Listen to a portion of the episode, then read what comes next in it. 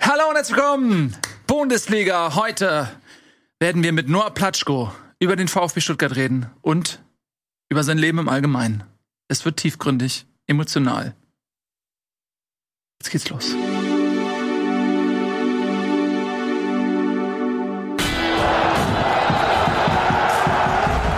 Schön, dass ihr da seid. Noah Platschko, meine Damen und Herren. Wir werden gleich über Danke. dein Leben sprechen, Danke. deine Zugfahrt, Den Streik, den Streik den nicht stattgefundenen Streik. und natürlich auch den nicht ge- stattgefundenen Sieg des VfB Stuttgarts im eminent wichtigen Spiel gegen den äh, direkten Konkurrenten Bayer Leverkusen. Reden wir gleich drüber. Schön, dass du wieder da bist. Freue mich sehr. Ja. Nur, ähm, Nico fehlt heute. Lieben Gruß äh, an Nico und aber Eddie und Tobi natürlich wie gewohnt. Schön, dass ihr da seid. Warum? Warum fehlt er wohl? Äh, ja, Bremen hat verloren Mhm. und er hat eine Klausel im Vertrag, im Bundesliga-Vertrag, dass wenn Bremen verliert, muss er nicht kommen. Schön. War auch noch nicht so oft diese Saison hier. Er kann noch absteigen tatsächlich. Ich habe den Rechner gemacht. Theoretisch möglich. Über die Relegation ist es noch möglich. Ja. Das stimmt. Aber wir wissen alle, dass das nicht passiert. Ja? So, ihr Lieben, äh, heute eine kleine Besonderheit. Bevor wir gleich anfangen, äh, müssen wir uns noch mal einmal ganz kurz ähm, in die ähm, Diskussionsstellung bringen. Jeder sitzt sich einmal richtig hin. Ich gebe euch noch ungefähr 30 Sekunden Zeit, dass ihr euch einmal richtig gerade macht, Muskeln durchdrückt. Wir machen einen winzigen Spot, sind gleich wieder da und dann aber hier richtig alle in. Ja, bis gleich. So, jetzt Tobi noch einmal ganz kurz den Rücken richtig gerade machen. Oh, auch noch mal. Die Nummer. Wer sein Geld auch smart hätte anlegen können, ist Hertha BSC. Die äh, stehen nicht nur vor dem sportlichen, sondern auch vor dem finanziellen aus. Und damit beginnen wir heute auch. Da sieht's nicht gut aus. Gab ein Interview, ähm, habe ich euch rumgeschickt. Im Kicker, hat's gelesen?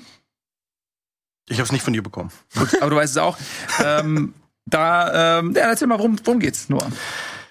Zum einen ist die Hertha natürlich sportlich sehr angeschlagen und zum anderen ist die Lizenz äh, in Gefahr. Ähm, Hertha BSC droht möglicherweise sogar der Abstieg in die Regionalliga und das wäre natürlich fatal für die Berliner.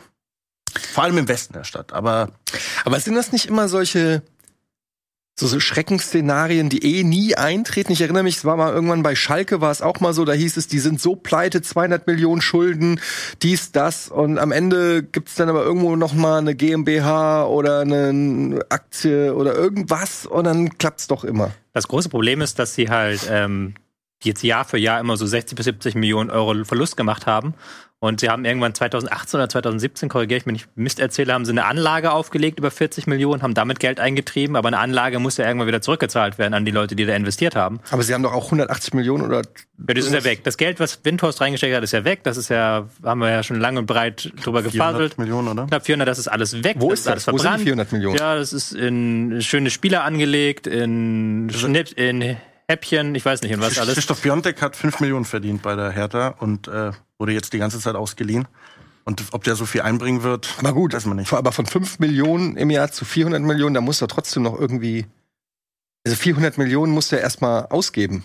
Ja gut, da war noch eine Pandemie dazwischen, da haben sehr viele Fußballvereine sehr viel Geld verloren. Das muss man ja auch den, als mildernden Umstand hinzubringen. Trotzdem sind es nicht, dass alle pleite gehen gerade im Moment, aber Wie die viel, Hertha, weiß man, wie viel Red Bull in Leipzig gepumpt hat in all den Jahren? das müsste man, jetzt- das weiß ich nicht aus dem Kopf. Ja. So oder so ähm, hat Red Bull ja vielleicht ähm, eine andere Leistungsstruktur auch. Ähm, und es ist ja auch nicht so, dass Leipzig jetzt ihr erstes Projekt ist, sondern die haben in diversen anderen Sportarten plus im Fußball noch andere Projekte, Ja, interessiert äh, wo halt. sie dann auch ein bisschen ähm, Struktur und Know-how, glaube ich, haben. Ist, äh, ja, ich weiß nicht, ob das zu vergleichen ist, weil, weil äh, das ist von Anfang an so als Projekt aufgebaut worden, eben mit der Expertise aus diversen Projekten, die bereits umgesetzt worden waren. Ja, und bei, bei Hertha wurde so ein fast schon Insolvenzfall übernommen äh, von einem Unternehmer, der äh, sportlich diesem Verein nichts hinzuzufügen hatte. Ja, und, aber äh, trotzdem kann man, finde ich, Summen erstmal vergleichen, wenn du sagst, ich weiß es ja nicht. Wenn ihr jetzt sagen würde, mit 400 Millionen hat Leipzig eine Dynastie aufgebaut und ähm, Hertha äh, tritt in die, Re- äh, den Gang in die Regionalliga an. Also es ist einfach die Diskrepanz, dass das nicht genau exakt in Einzelfall vergleichbar ist. Okay, aber also wir sind uns ja alle einig, dass also wenn man 400 Millionen investiert bekommt. Andere Vereine waren ja auch in der Pandemie und haben einfach nicht 400 Millionen geschenkt. Das ist einfach schon krass, dass ein Verein, der vier, in den 400 Millionen investiert wurden, jetzt vom finanziellen aussteht. Weil was wäre denn ohne diese 400 Millionen gewesen? Ja, vielleicht hätten sie dann ähm, auf eine andere Art und Weise kreativ werden müssen und hätten vielleicht gesagt, ey, wir müssen ähm, kleine Brötchen backen, wir gucken mal irgendwie, dass wir Spieler kaufen, die ein bisschen günstiger sind und nicht so viel Gehalt ähm, verschlingen und dann vielleicht die Ambitionen ein bisschen runterschrauben, weil das sportliche Endergebnis hätte ja auch jetzt nicht schlechter werden können, als es Ja. ist. Ich meine, wie gesagt, Piontek war jetzt nur ein Beispiel. Ich erinnere mich an eine Transferperiode. Da haben sie, glaube ich, Kunja aus Leipzig geholt. Der hat irgendwas um die 20 Millionen gekostet. Sie haben äh, Lucas Toussaint geholt aus Lyon. Der hat auch sowas um den Dreh gekostet. Dann gab es da noch einen dritten Spieler, der mir gerade nicht einfällt. Aber das waren irgendwann irgendwie, die hatten mehr Transferausgaben als irgendwie die komplette äh, Bundesliga in diesem in diesem Winter war es, glaube ich, also in dem damaligen Winter. Ähm, und dann zahlst du diesen Spieler natürlich auch noch äh, eine Menge Gehalt. Und äh, das war ja auch mit ein Grund, warum dann äh, ja viel viel Applaus gestern bei der Mitglieder, äh, Mitgliederversammlung aufbrannte, als dann äh, die für den Kader verantwortlichen äh, Friedi Bubic und äh, Dirk Duffner dann so ja bisschen kritisiert worden sind, aber nicht nur die, also auch der, der ehemalige äh, Finanzvorstand Ingo Schiller, äh, der hat vom Präsidenten da auch noch eine Schelte bekommen, weil er eben auch von 250 Millionen gesprochen hat, die einfach weg sind und die hatte Schiller eben äh, zu verantworten gehabt. Und ähm, ja, ich finde, ein Aspekt, den man, den man oft auch vergisst, also ich war 2017, das war die Zeit des äh, We Try, We Fail, We Win, für eine kurze Zeit bei der Hertha. Ähm, ich ähm, kenne dementsprechend auch noch ein paar Mitarbeiter, Mitarbeiterinnen von damals und ähm, ja, das ist nicht ganz ohne, weil äh, auf der einen Seite ist es natürlich ähm, die sportliche Bilanz und ein sportlicher Niedergang eines Vereins, der dann möglicherweise äh, ja ziemlich sicher stand jetzt in der zweiten Liga oder oder noch tiefer wieder ansetzen muss. Zum anderen sind es aber dann auch menschliche und persönliche Schicksale irgendwie, die an so einen Club gebunden sind und mit einer persönlichen Note verbunden, tut das dann natürlich nochmal besonders weh, vor allem wenn man ein direkter Konkurrent ist im Abstiegskampf. Also ich war ja im Olympiastadion und äh, diese 1 zu 2 Niederlage des VfB hat natürlich wehgetan, aber auf der anderen Seite dachte ich mir so, ja gut, falls das irgendwie dazu führen könnte, dass ihr in der Liga bleibt und ihr vielleicht noch euren Job behalten könnt, dann wäre das ganz geil. Aber so. Ja, das ist äh, vermutlich bei jedem Verein so, ne? Wenn Klar. du absteigst, dass du da auch ähm, an anderen Stellen außerhalb des Platzes massiv Verzeihung abspecken musst. Ähm, nochmal ganz kurz, äh, ich habe noch mal eben bin noch mal auf die Tra Transferhistorie gegangen äh, auf transfermarkt.de. Also Toussaint 25 Millionen aus Louis, äh, Lyon, äh, Piotek äh, 24 Millionen aus Mailand. Bist schon mal bei 50 Millionen Mhm. fast. Ähm, Luke Bacchio 20 Millionen? Stimmt, Luke Bacchio. Wo, wo, der kam aus Düsseldorf. Ja, äh, von Watford, der ja. dann noch aber das ist früher Schlenker schon. gemacht. Saison 1920 war das schon, also Ja. ein paar Jahre ist schon ein bisschen her. Ja. Ähm, der, deswegen hat man jetzt nicht so auf dem Schirm, aber der war auch mal 20, das ist aber ein bisschen vor der Phase gewesen. Das war vermutlich auch vor den Investitionen, ne? oder? Nee, das war, das war Oder war quasi, das das, erste- war da, wo man dann losgelegt erste hat. Genau, ne? ja. Kunja waren 18 Millionen, ähm, dann, pass auf, den habt ihr auch vergessen. Äh, John Cordoba kam für 15 Millionen ähm, vom FC. Erinnert ihr euch noch? Aber an der ist, glaube ich, für ganz viel Geld dann nach Russland Aber ich, ich sehe gerade Also auch das hier, haben- Kunja haben sie auch für 30 Millionen verkauft. Mm, Ja, okay, dann ist das ja so ein Du Plus. darfst aber nicht vergessen, natürlich, dass Transfersummen sind ja das eine, aber das andere sind natürlich die Gehälter. Mhm. Und, die, und Hertha hat eine Gehaltsstruktur am Ende, die immer noch jetzt, die jenseits von Gut und Böse ist. Also die im oberen Drittel der Liga ist, obwohl sie im unteren Drittel spielen. Und dann hast du auch natürlich nicht mehr die Einnahmen, die das rechtfertigen, dass du eben so einen teuren Kader hast. Aber ist es nicht umso erstaunlicher, wenn man solche teuren Spieler holt? Du gehst ja davon aus, dass die dann, dass, dass da bei Hertha jemand sitzt, okay, der kostet viel, aber der hat auch eine gewisse Qualität. Ähm, ne? Und dass das dann trotzdem halt nicht funktioniert, ist ja dann, also dass die jetzt dann vielleicht nicht um Europa spielen, okay, aber dass du um Abstieg spielst, ist halt auch schon wieder das andere Extrem. Also Zecke Neuendorf hat es ja gestern auf der Mitgliederversammlung gesagt. Ich weiß nicht, ob ihr das Zitat mitbekommen habt, aber äh, bis auf unsere Jugendspieler können alle gehen. Keiner hat seine Erstligatauglichkeit unter Beweis gestellt, wo ich mich dann aber auf der anderen Seite auch frage, okay, ist ja, hat doch, glaube ich, Applaus dafür bekommen. Ähm, das eine ist das halt so zu sagen, das andere ist die Frage, motiviert das diese Spieler denn jetzt noch in den letzten beiden Partien alles zu geben, um den Klassenerhalt doch noch zu schaffen? Also Ja, da bin ich immer so, vielleicht bin ich da so auch so ein bisschen zu naiv, aber wer sich in so einer Situation nicht motivieren kann und sich von sowas noch demotiviert sieht, sorry, also der. ne, Aber dass geht einfach Neuendorf sowas sagt in so einer Ja. Situation, ist ja trotzdem irgendwie verheerend. Also, Ja, der ist natürlich auch gefrustet. Ich kenne das ja auch. Man sagt dann aus einem Frust heraus manchmal auch ähm, Sachen, wo man dann ein paar Wochen später vielleicht denkt, ja, okay, ähm, bin ich vielleicht ein bisschen hart ins, ins Gericht mitgegangen. Ne? Ähm, Kenne ich auch, wenn ich mal was aus dem Frust äh, tweete über den HSV oder so. Aber am Ende des Tages ist die Bilanz halt einfach, wie sie ist. Sie ist verheerend. Äh, Hertha steht mit 25 Punkten. Wir können die Tabelle zu diesem Zeitpunkt ja gerne mal einblenden auf dem letzten Tabellenplatz. Es sind noch zwei Spiele zu spielen. Hertha hat noch sechs Punkte, die sie maximal holen können. Und dann wären sie bei 31, wenn ich das richtig sehe. Und damit wären sie halt punktgleich mit Bochum, haben natürlich jetzt das bessere Torverhältnis. Also es kann durchaus auch nochmal zu einem Faktor werden. Sie spielen ja auch noch gegen Bochum. Ja. Aber sie sind halt ähm, auf Gedeih und Verderb ähm, dazu verpflichtet, die letzten beiden Spiele zu gewinnen. Die letzten beiden Spiele heißen zum einen das Heimspiel gegen Bochum und dann müssen sie Ausburg nach, äh, auswärts nach Wolfsburg und für die wird es aller Wahrscheinlichkeit nach auch noch um was gehen, nämlich um den wichtigen Tabellenplatz 6. Also da wird nichts abgeschenkt vermutlich. Und dann musst du ja nicht nur auf Bochum achten, sondern du musst auf Schalke achten, du musst auf Stuttgart achten. Also Hoffenheim nehme ich da fast schon mal raus, weil die können sie gar nicht mehr einholen, die haben ja schon 32 Punkte. Also das wird rein, sportlich sehr, sehr schwierig, die Klasse jetzt noch zu erhalten, sich in die Relegation irgendwie zu retten. Und wenn sie dann abge äh, runtergehen, dann ist das, also es ist konsequent, wenn man die Entwicklung der letzten Jahre sieht. Letztes Jahr haben sie Relegation gespielt, haben sie es gerade mal mit Ach und Kraft aufgrund eines Tores gesch geschafft. Zwei Standards. Zwei Standards waren es. Also wirklich, also Ja. das ist ähm, dann auch verdient, sag ich mal, diese Abstiege. Haben sich erarbeitet. Ja, und das Bittere ist doch auch irgendwie, wenn wir, wenn wir diese ganze Geschichte mal eben jetzt, ich nehm, beginne jetzt einfach mal 2017, weil ich dann bei der Hertha war und eben dieser Slogan We try, we fail, we win eben in diesem äh, Verein irgendwie vorherrschend war, was bis heute passiert ist. Also man wollte ja unbedingt von diesem etwas schnöden, langweiligen Dardai-Fußball wegkommen. Man hat es mit Czovic äh, versucht, das hat nicht geklappt, weil man da auch irgendwie nach einem 0 zu 4 in Augsburg in einer akuten Abstiegsnot war.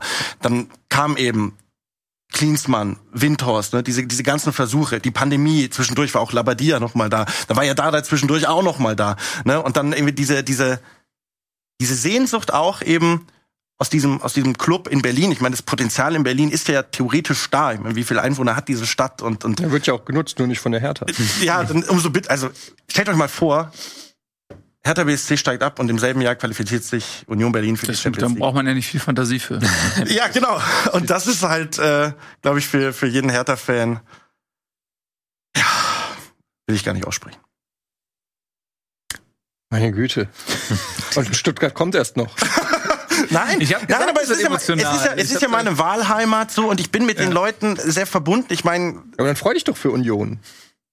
Ich rede jetzt von den Hertha-Leuten. Ja, aber es ist immer noch deine Wahlheimat. Du kannst dir aussuchen, welchen Verein Ey, du du, voller Respekt äh, vor Union Berlin und so, da kommen wir später auch noch zu. Aber ähm, ja, nochmal, wenn Hertha BSC absteigt, dann wärst du konsequent, aber die persönlichen Schicksale, die damit zusammenhängen, die äh, tun mir ein bisschen weh. Du, das glaube ich, sobald man irgendwie Einblick in irgendwas hat und man dann einzelne Menschen ähm, in Verbindung bringt mit einer Situation, dann bist du natürlich immer irgendwie involviert. Ja. Aber als Journalist musst du das ablegen. Absolut. Und ich habe natürlich trotzdem rumgeschrien, als Hertha das 1 0 und das 2 1 gegen Stuttgart gemacht hat und war stinksauer.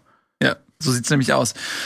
Ja, also tabellarisch haben wir es eingeordnet. Äh, Hertha mit der schwierigsten Aufgabe. Selbst bei einem Sieg äh, gegen Bochum müssen sie dann, wie gesagt, nach Wolfsburg. Es könnte theoretisch aber auch sein, dass sie, lass mich kurz überlegen, reicht sogar ein Unentschieden schon, gegen Bochum müsste eigentlich, dann sind sie sicher äh, abgestiegen, dann wären sie bei 26. Die müssen gewinnen jetzt. Die müssen gewinnen, äh, auch aufgrund des Torverhältnisses. Also, wenn sie nicht gewinnen gegen Bochum, sind sie abgestiegen. Zu Hause im äh, Olympiastadion, da denke ich, wird auch einiges los sein. Glaubt ihr, dass äh, die Mannschaft eine Trotzreaktion zeigt ähm, und Bochum weghaut? Oder glaubt ihr, die sind jetzt so verunsichert, die Luft ist raus, das wird nichts? Ich glaube, Herthas Plus ist einfach auch so ein bisschen die Auswärtsschwäche von Bochum. Ne? Also ich glaube, das haben ja alle Teams, die da so unten drin sind, irgendwie gemein. Also die, die Auswärtsschwäche ist da eklatant. Und ähm, wenn, wenn Hertha da seinen Dardai-Fußball aufzieht, kann ich mir schon vorstellen, dass die da irgendwie schnöde 1-0, 2-0 gewinnen. Klar, der Sieg von Bochum wirkt jetzt natürlich erstmal etwas berauschend. Wobei, berauschend 3-2 Augsburg geschlagen, aber die sind jetzt irgendwie so, haben sich ein bisschen Luft verschafft und trotzdem sehe ich Hertha da nicht chancenlos, einfach weil ich glaube, dass die halt, äh, wenn sie defensiv stehen, Bochum halt auch ihrer Schnelligkeit über Außen berauben und dann äh, vielleicht wie gegen Stuttgart mit zwei Standards dann zum, zum Erfolg kommen und dann noch diese Resthoffnung haben. Aber klar, die, die Hertaner sind einfach von Aber- den Spielen abhängig. Aber Hertha muss halt kommen. Also äh, ich sehe da schon leichte Vorteile für Bochum. Der Druck ist da bei der Hertha. Ähm, sie müssen das Spiel gewinnen und ähm, also wenn man jetzt mal auch auf die Partie gegen Köln kommt, das war ja erschreckend. Also das war ja wirklich da, also da muss mir Da, das muss mir mal einer erklären, wie du so im Abstiegskampf stecken kannst und dann dich so präsentierst gegen Köln, die ja jetzt auch, für die die Saison mehr oder weniger vorbei ist, die jetzt da auch, ähm, die mussten ja gar, also die haben gut gespielt, aber ja, also ist, ich, ich weiß nicht, da müssen die auf jeden Fall komplett den Schalter umlegen und da bin ich jetzt gerade irgendwie so ein bisschen unsicher, ob ob das so Gedanken, ob das so geht. Also jetzt da so Bochum wegzuhauen, habe ich meine Zweifel. Ich hau nicht, aber Bochum ist auswärts wirklich sehr schlecht. Die haben acht Punkte geholt, haben eine Bilanz von minus 28 Toren. Ähm, nur Hertha ist auswärts schlechter. Das ist wenig überraschend. Aber ich fand auch Bochum zuletzt, ähm, auch in Gladbach, ne, da haben die mir nicht gut gefallen. Und die sind einfach ähm, darauf angewiesen, dass sie dann zu Hause die Punkte holen. Und ich kann mir wirklich vorstellen, dass jetzt in diesem einen Spiel, ich würde fast sagen, Hertha gewinnt das noch. Ähm, und dann ähm, gibt's auf jeden Fall einen spannenden letzten Spieltag. Also natürlich braucht man viel Fantasie, wenn man jetzt das Spiel gegen Köln gesehen hat, weil da Hertha wirklich, die haben nicht mal mehr gut verteidigt. Also nicht mehr das, was man Dardai so zugute halten kann, eigentlich, was ja seine Kernkompetenz ist. Selbst das haben sie sehr, sehr schlecht gemacht. Immer wieder einzelne Spieler rausgeschoben, dadurch Räume geöffnet, gerade auf dem Flügel gegen Köln, wo du ja eigentlich nicht willst, dass Köln da hinkommt, um dann die Flanke zu schlagen. Ähm, auf Davy Selke, der früher auch gewechselt werden musste, aber dann haben sie danach eben die Flanken auf Tigges geschlagen. Also das war schon ein Offenbarungseid. Ich Ja, aber ich ja, klar, finde, natürlich auswärts, das ist natürlich Hertha super schwach auswärts. Die haben in diesem Jahr fünf Punkte geholt. im Schnitt drei Tore kassiert, jedem Auswärtsspiel. Ähm, aber das ist nochmal das, was Etienne auch gesagt hat. Die müssen jetzt kommen, die müssen machen, die müssen irgendwie spielen. Und die sind spielerisch so komplett ausgeblutet, dieser ganze Verein. Da ist überhaupt niemand mehr da, der in irgendeiner Weise Mut hat. Ich meine, dass sie jetzt mit Dardai auf der 6 spielen, Und als Trainer, ne? Ja, als Trainer auch, dass er auf der 6 halt quasi aushelfen muss, reiner Zerstörer, der da wirklich auch überhaupt gar nicht ge- ge- Gefühl für diese Position hat. Ja, aber aber auch Zuckerpässchen gespielt in dem Ja. Spiel, äh, vor dem Tor. eins. Ja. Und ansonsten hat er halt häufig falsch gestanden und Probleme gehabt, dann diesen Raum zu schließen. Ich meine, Köln hatte 31 Torschüsse. ja, 31 und 13 oder 14 aufs Tor. Also das ist Ja, echt die, Wahnsinn. hätten, die ist- hätten richtig hoch. Christensen hat richtig viel noch, noch äh, rausgekramt. Ja. Aber ich meine, da der, 222 Punkte bei Kickbase hat Christensen gemacht. hast du den? Ja. Stark. Gewinnst du dieses Jahr? Nee, überhaupt nicht. Ich mache nur Scheiße. Ich habe jetzt aus Versehen Gövel, äh, Gö- Gövelao statt Sané aufgestellt. Bist du nicht in der gleichen Liga? Doch. ja, bist du. Aber ich verfolge ja nur das Tabellenende. Das sind Nico und du und ich. Egal, Entschuldigung. Ähm, Christensen hat richtig viel rausgeholt. Ähm, du wolltest damit andeuten, Ja. dass äh, Köln noch viel höher hätte gewinnen können. Genau, und äh, Dardai hat ja irgendwie nach dem Spiel so ein bisschen alles auf sich selbst beziehen wollen, weil er gesagt hat, habe ich nur, ich nur äh, Offensive trainiert, äh, gute Konterspiel und Defensive vernachlässigt. Ähm, das hast du auch gesehen. Also, ich meine, Hertha war ja sogar 2 zu 1 vorne. Ne? Also gegen, es ist ja, glaube ich, dasselbe Ergebnis gewesen wie auf Schalke. Da sind sie auch am Freitagabend 2 zu 5 unter die Räder gekommen. Nur waren sie auf Schalke immer im Rückstand und dass Hertha das dann nicht so richtig ne, gedreht bekommt, das wissen wir ja, dass sie da einfach spielerisch limitiert sind. Aber wenn die 2 zu 1 in Köln führen, dann könnten sie ja theoretisch einfach sich komplett auf ihre defensive Stabilität verlassen und den Gegner kommen lassen und dann irgendwie eben über Luke Bacchio äh, so einen Konter fahren. Aber die Abstände haben nicht gepasst, so sie haben sich Ja. ganz einfach überspielen Sie haben lassen. immer rausgeschoben. Ja. Also immer Richter oder Luke Barke sind immer rausgeschoben. Ja. Wo ich mir denke, das musst du gegen Köln auch nicht machen, wenn Ja. du 2-1 führst. Weil Ja. wenn du natürlich Köln schnelles Spiel anbietest, ein Spiel mit vielen Zweikämpfen im Zentrum, Ja. das ist doch geil für die. Das wollen die ja haben. Und da haben sie ja natürlich dann die Räume auch genutzt, Ja. die sie bekommen haben. Ja. Gut, sie hatten ein bisschen Pech mit diesem Freistoß vor dem 2 zu 2. Also musste auch nicht pfeifen und dass der dann halt auch direkt reingeht. Aber klar, in Summe, äh, wenn du auch noch die, die, die Chancenvielfalt im, im zweiten Durchgang anguckst, dann äh, waren sie mit 5-2 oder mit 2 zu 5 dann noch ganz gut bedient. Und ja, das ist dann einfach nicht erstligatauglich. Ich sag trotzdem, ähm, Hertha gewinnt gegen Bochum, Sag ich auch. weil äh, Bochum super auswärts schwach ist und äh, Hertha ist zu Hause eben deutlich besser als auswärts und Köln auswärts zu spielen ist was anderes als Bochum zu Hause zu spielen. Deswegen sage ich, sie gewinnen gegen Bochum und dann gibt's wirklich einen spannenden letzten Spieltag. Ich glaube Geil. aber auch, dass äh, eben es für Wolfsburg noch um was geht und dass Wolfsburg dann das gute Gesicht zeigt. Wolfsburg hat ja auch so zwei Gesichter und das eine haben wir mal in Dortmund gesehen jetzt. Gut, da kannst du unter die Räder kommen, aber das ist auch die Art und Weise gewesen und äh, in anderen Situationen siehst du dann eben das gute Wolfsburger Gesicht und wenn es für sie am letzten Spieltag noch um Platz 6 geht, dann glaube ich, sieht man eher das gute Gesicht. Zu Hause wollen sie einen versöhnlichen, schönen Saisonabschluss haben. Kovac ist ja auch jetzt nicht der unehrgeizigste. Ähm, der wird dafür sorgen und dann wird Hertha in Wolfsburg absteigen, glaube ich. Äh, was glaubt ihr? Ich sag's von Anfang an, seit Anfang der Saison. Und ich glaube auch schon, dass es am Wochenende soweit sein wird. Dass Augsburg absteigt. Hertha. Wieso Hertha. Augsburg? Ich muss auf Augsburg. Entschuldigung. Hertha, ja, ich glaube auch, dass Hertha absteigt. Ich, ich, ja, okay. Ja. Gut. Das, ähm, Machen wir, machen wir einfach weiter. ähm, Sorry, wenn- ich hatte irgendwelche. Nee, ist doch gut, das kann ja mal passieren. Augsburg, Augsburg Berlin. Augsburg ist eines der, äl- eine der ältesten Städte in Deutschland. Ne, Da gibt's auch ein Do und irgendwas, so, eine, so eine Kapelle Sch- oder sowas. So Einen eine Fluss Art haben die, glaube ich, auch. Fluss, genau. Die, Die Augs. Ach, der ist ja auch Die Inn, ich glaube, die Inn, die Inn fließt die nicht da noch durch? Egal. Wir die wissen es nicht. Ähm, in der Liga bleiben möchte in jedem Fall auch der VfB Stuttgart. Und über den können wir jetzt ja mal sprechen, wenn wir dich hier gerade on Hier fire steht haben. Union. Ja, ist mir egal. Wir reden jetzt über Stuttgart, weil das will ich halt einfach. Okay. Ich sprenge einfach. Ja, das passt halt. Du hast jetzt eh gerade schon so eine emotionale Phase und da will ich dich gerne dann einmal so richtig ausschöpfen und dann kannst du auch wieder sachlich sein. Ähm, das ist doch schön. Gerne. Ähm, außerdem finde ich, wir sollten dann den Abstiegskampf thematisch erst auch mal jetzt abarbeiten, bevor wir wieder Champions League und wieder zurück. Das gefällt mir nicht. Deswegen lass uns über Stuttgart reden. Die haben jetzt gegen Leverkusen gespielt und eigentlich könnte man ja sagen, da bist du mit einem Punkt am Ende gut bedient und zufrieden. Wenn man jetzt so den Spielverlauf schaut und wenn man sich auch anschaut, dass Leverkusen diese Hochphase jetzt nicht mehr hat, sondern sie haben jetzt auch in den letzten Wochen zusehends an Energie und an Power verloren, haben dann jetzt diese Euroleague, das Halbfinale gegen die Roma, was 1-0 verloren ging im Hinspiel, wo natürlich ein viel Fokus auch darauf liegt. Sie haben jetzt äh, mit äh, Cosano und Andrich zwei wichtige Spieler für den Rest der Saison verletzungsbedingt verloren was weiter nochmal Energie aus dem Team nimmt, so dass man in der Situation denkt, okay, da kannst du auch mal jetzt als Underdog vermeintlich gegen eine Mannschaft wie Leverkusen gewinnen. Ja, ähm, wie hast du denn das Spiel und das Ergebnis aufgefasst? Ja, schon ein bisschen so, wie du es gerade auch vorformuliert hast. Kannst du als VfB Stuttgart in einer normalen Saison, mitten in der Saison, mit einem 1 zu 1 gegen Bayer Leverkusen leben, mit der Art und Weise, wie die Mannschaft aufgetreten ist? Absolut. Unterschreibe ich komplett. Kannst du mit einem 1 zu 1 gegen Bayer Leverkusen in der gegenwärtigen Situation leben? Leider nicht. So, und ähm, dieses Gefühl, das hatte ich dann auch direkt nach Abpfiff. Ähm, es war mehr drin. Leverkusen war nicht wirklich gut an dem Tag. Sie hatten auch zum einen die Verletzten, aber haben auch Würz erstmal auf der Bank gelassen.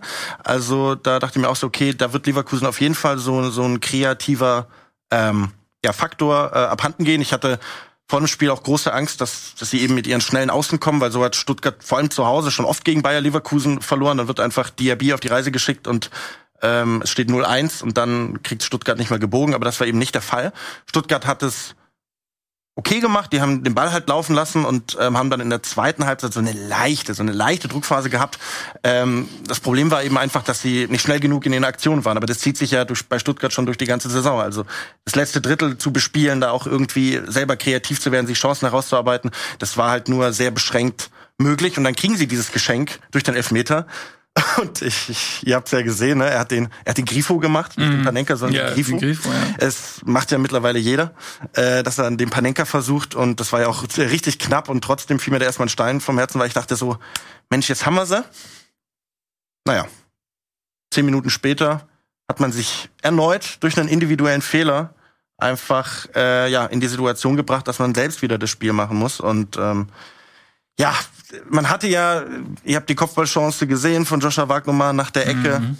Das ist halt im Abstiegskampf in so einer Situation.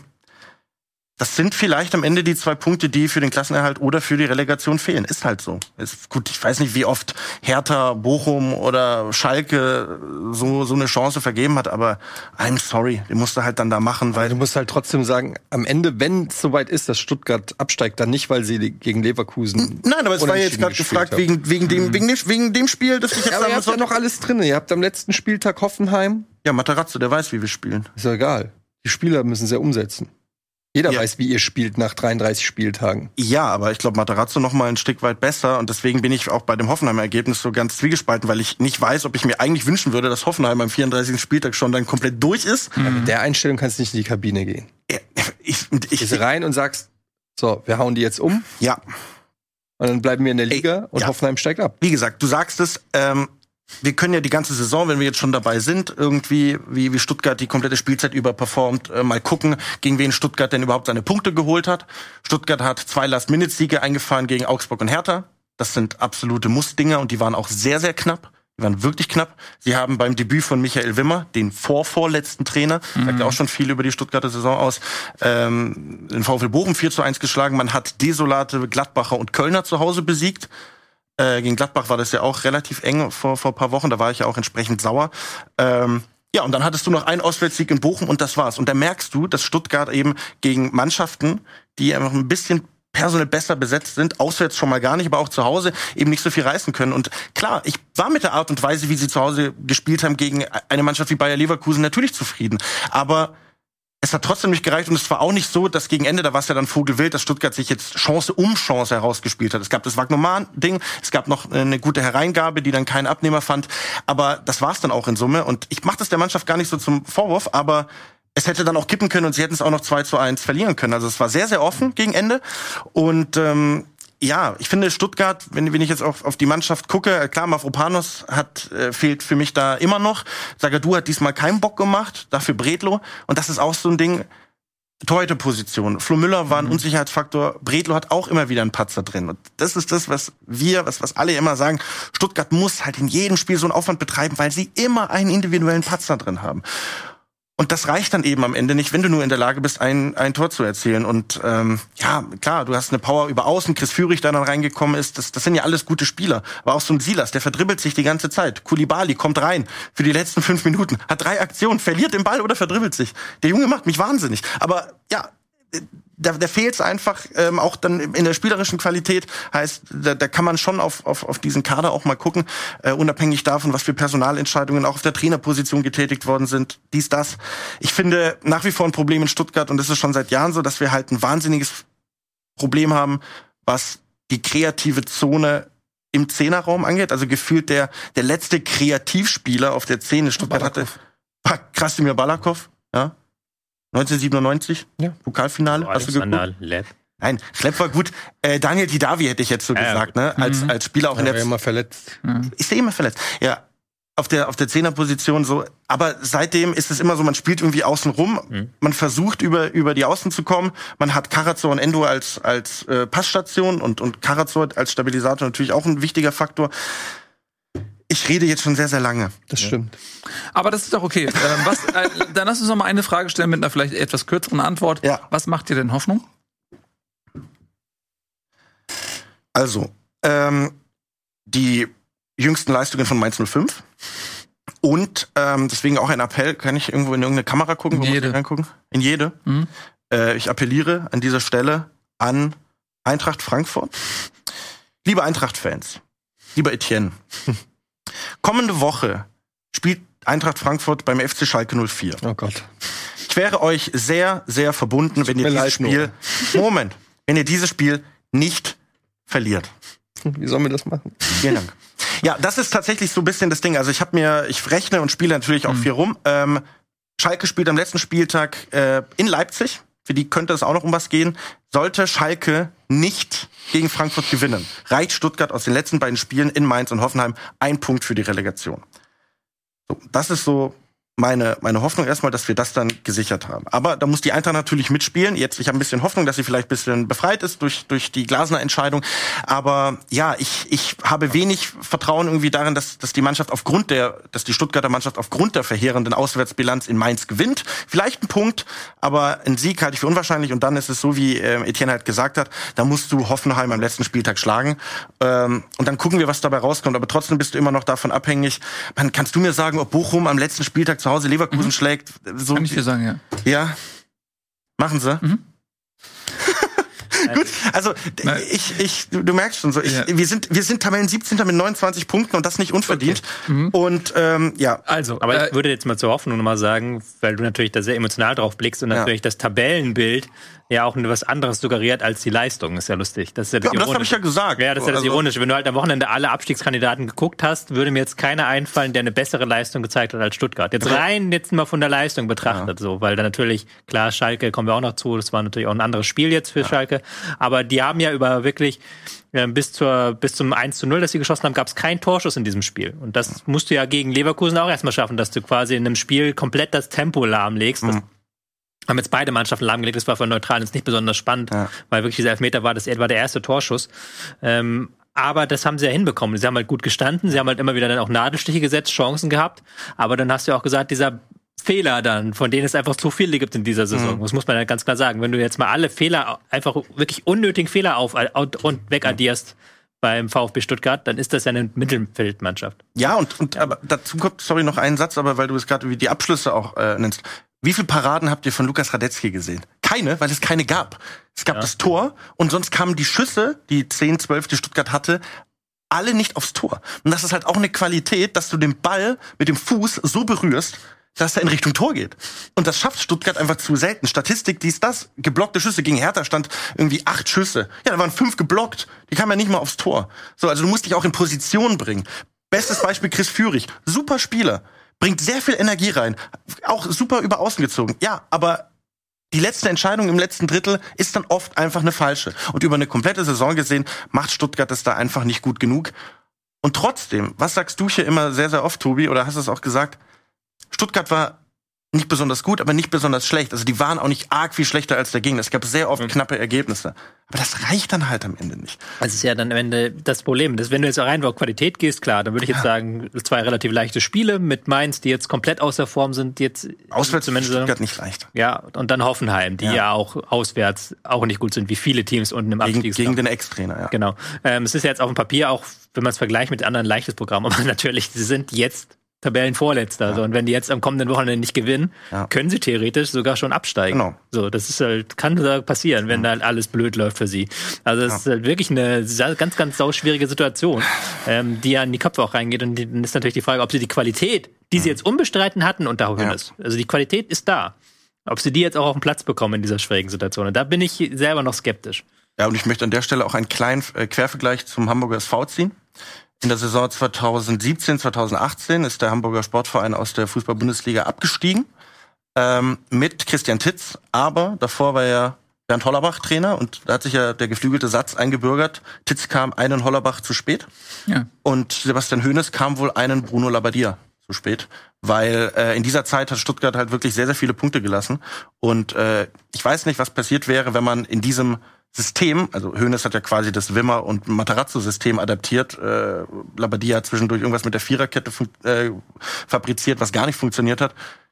Ja, wenn, wenn du den vielleicht schon früher geholt hättest, dann würden wir jetzt gar nicht darüber reden, weil der Punkteschnitt ist okay, die Leistung ist okay, aber diese drei Monate unter Labadia, die kriegst du halt nicht zurück.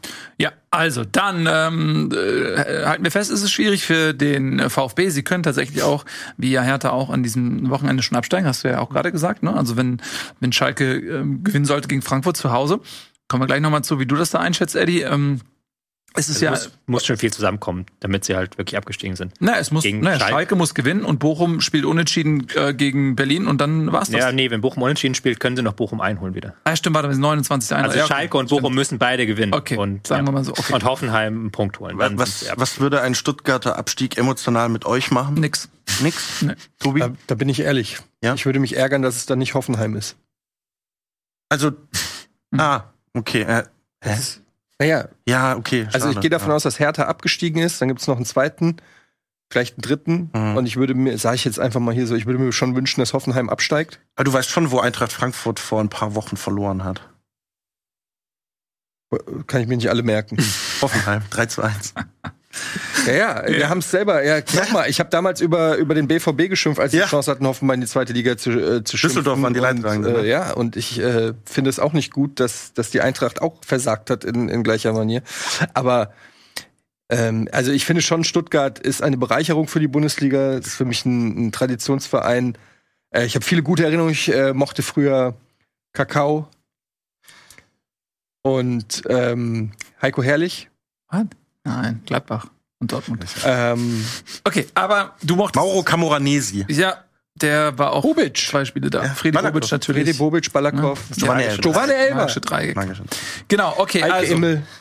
Okay, es wird schwer für den VfB Stuttgart, aber die sind ja nicht die einzigen, die ähm, da noch mit Chancen und aber auch mit Gefahren im Abstiegskampf herumlungern. Äh, wer das ist und wie wir diese Chancen der Vereine einschätzen, erfahrt ihr gleich nach einer klitzekleinen Pause.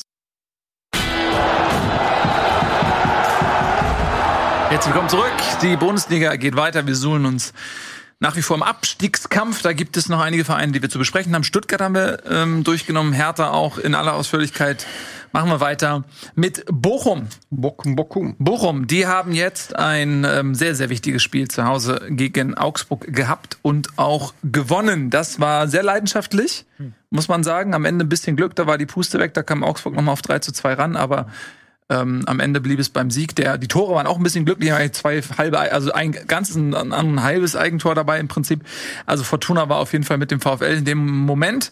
Aber völlig egal es steht unterm Strich der Sieg und der war überlebenswichtig für den VfL in diesem direkten Duell. Für Augsburg heißt es, sie sind noch nicht ganz durch, müssen auch wieder ein bisschen aufpassen. Relegation ist auch noch absolut möglich für den FCA. Spiel aber gegen BVB. Spiel gegen den BVB, genau. Ähm, aber lass uns erstmal über Bochum sprechen. Ja, da war wieder die Heimstärke. Wir haben es vorhin schon mal angedeutet. Sie sind in der Heimtabelle auf Platz 12 das ist schon mal ein großes Gefälle zwischen Heim und Auswärts. Auswärts sind sie Vorletzter. Ähm, ja, das hat ihnen auch diesmal wieder geholfen, ne? Ja, total. Also ähm, das Spiel ist komplett eskaliert von der ersten Sekunde an. Nach äh, 20 mhm. Sekunden hat Riemann den Ball an der Mittellinie retten müssen nach einem verglück nach einer missglückten Anstoßvariante von Bochum. Äh, eine Minute später steht es 1-0 für Bochum, weil sie dann über links durchbrechen mit Antwi Ajay. So war das auch so. Das, das war ein reines Kampfspiel, also wirklich. Augsburg ähm, wurde ständig angelaufen von Bochum, hat die Bälle dann lang gemacht. Augsburg mit einer Passgenauigkeit von 56 Prozent. Ähm, haben dann aber doch durchaus ein paar ähm, Durchstöße hinbekommen, haben sehr viel über rechts gemacht, sehr viel Angriff über rechts. Und Bochum hingegen ähm, hat dann aber auch da versucht, so ein bisschen über Antwi Ajay da sehr viel zu kreieren. Mhm. Dann war es halt so ein richtiger Abstiegskrimi. Und ähm, wo immer so das Spiel auch hin und her geflogen ist, dann gab es Phasen, wo Bochum den Gegner hinten eingeschnürt hat. Dann kam wieder Phasen, wo Augsburg plötzlich rankam, immer wieder Fouls, ähm, Passgenauigkeit, gerade gesagt, 65 zu 59 Prozent. Und dann hat er ähm, Bochum eben das, weiß nicht, Glück war es nicht unbedingt, weil es fiel auch in so eine Drangphase rein, wo sie dann eben der auch ein bisschen bestraft haben, dass Augsburg dann zeitweise in diesem 5-3-2, was sie spielen, mit Meier als so Mischung aus Rechtsverteidiger und Zehner, dass sie da nicht immer sortiert gewirkt haben. Und auch Ekspitschei da auch ein, zwei Fehler gemacht hat. Und dann war es eben so, dass Bochum diese beiden wichtigen Tore geschossen hat. Und auch Augsburg dann am Ende, ja, sie kam nochmal und Bochum hat auch wirklich platt gewirkt am Ende. Also die haben richtig viel investiert in diesem, in diesem Spiel, auch mhm. richtig viel Pressing investiert. Aber ähm, das war dann zu spät und zu wenig, was Augsburg dann auf den Platz bekommen hat. Das ist dann halt auch immer die Frage, ne? Hatten sie einfach Glück, dass sie dann diese beiden Tore gemacht hat, oder haben sie dieses Glück mit ihrer Art und Weise, wie sie gespielt haben, auch erzwungen? Wir reden ja über Bayern oft, ne? Sagt man eine Bayern Dusel. Nee, oft ist es eben nicht Dusel. Oft erzwingen sie eben einen Haufen Torchancen.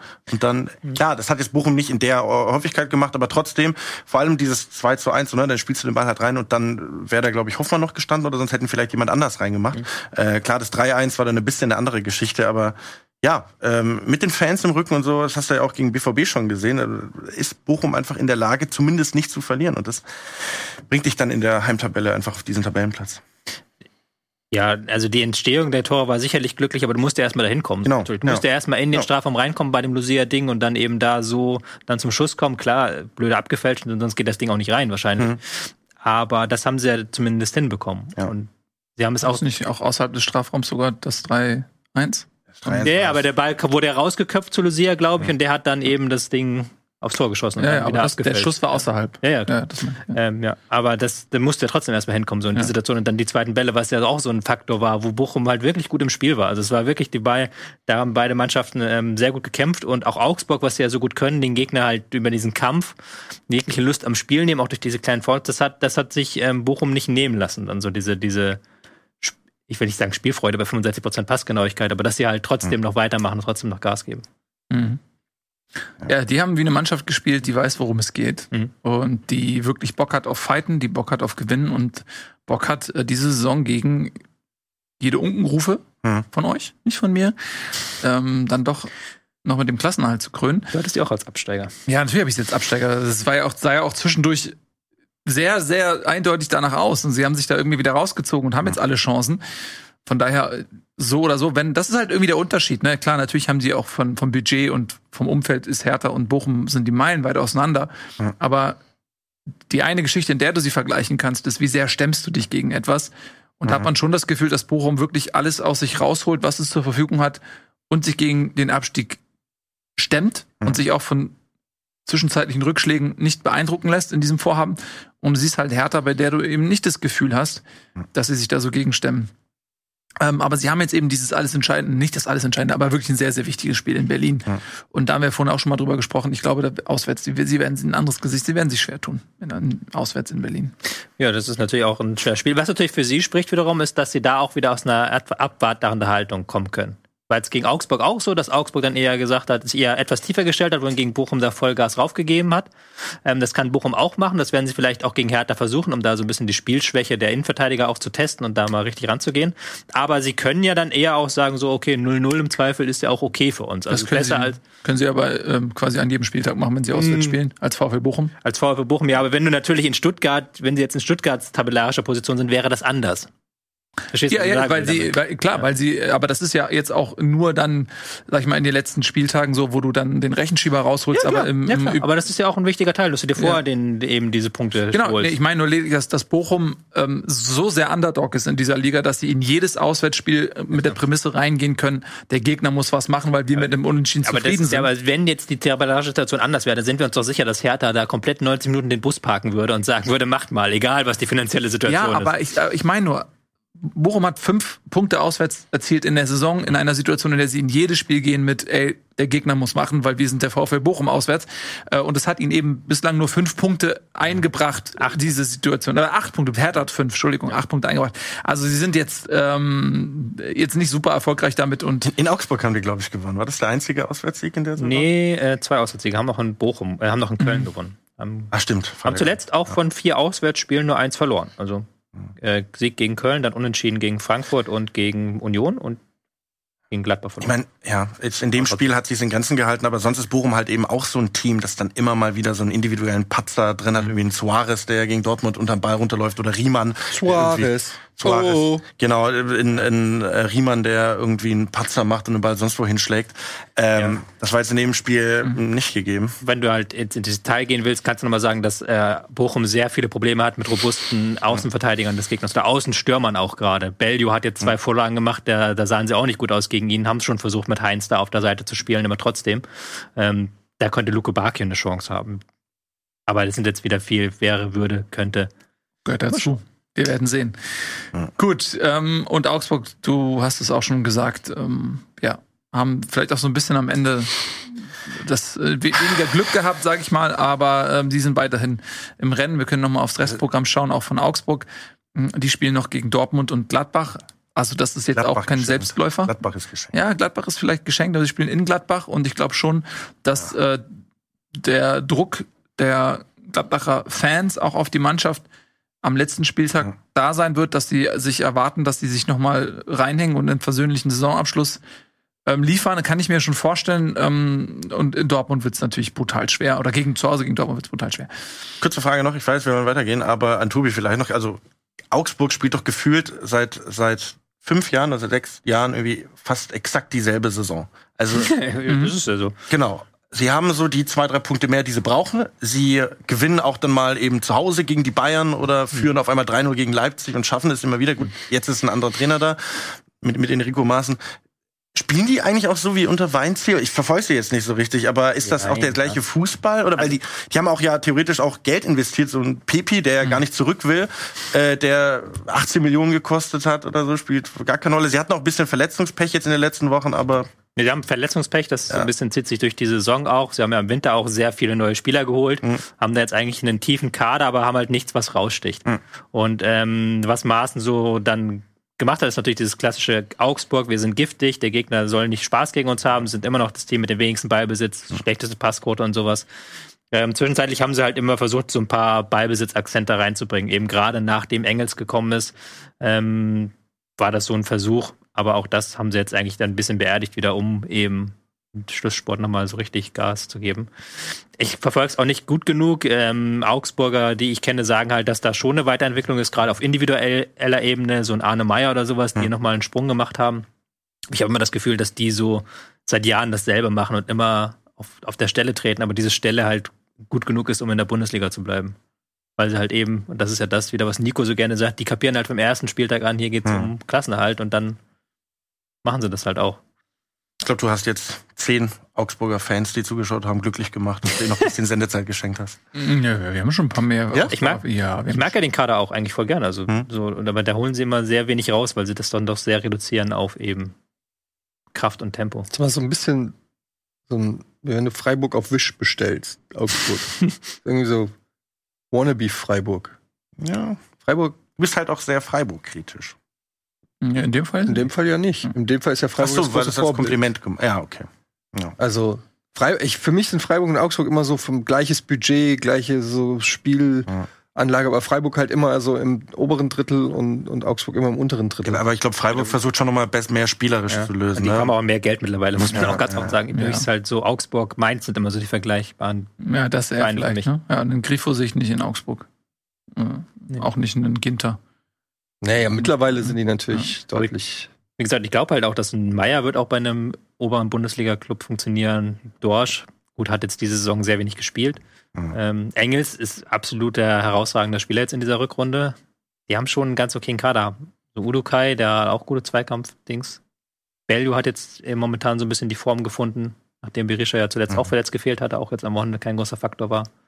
Da hast schon ein paar Spieler dabei, die sicherlich okay sind. Aber wo du jetzt auch Freiburg ansprichst, ne, ich finde es auch spannend. Ne? Der Gregoritsch letztes Jahr in Augsburg, der hat da nicht so richtig gezündet und nicht so richtig funktioniert. Und dann macht das Freiburg ja schon auch clever, dass dann Streich sagt, okay, äh, der Gregoritsch, der passt wahrscheinlich bei uns ganz gut rein, ganz gut rein in den Kader, holt den und dann schießt er, ich glaube, ist er schon zweistellig, aber spielt eine super Saison. So, ne? Und dann äh, ich ist äh, bei Augsburg ein, ein, ein Mitläufer mehr oder weniger und wird dann zum absolu absoluten Keyplayer bei einem Europa League oder vielleicht sogar Champions League Teilnehmer.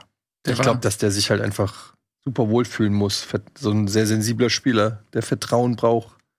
Und es ist ja oft bei Stürmern so, wenn es läuft, sind, ne, wer, wie oft hat man schon Stürmer gesehen, die nichts gerissen haben und dann, oder umgekehrt. Umgekehrtes Beispiel wäre André Silva. Also, ne, das ist bei Stürmern immer so ein bisschen, finde ich schwer.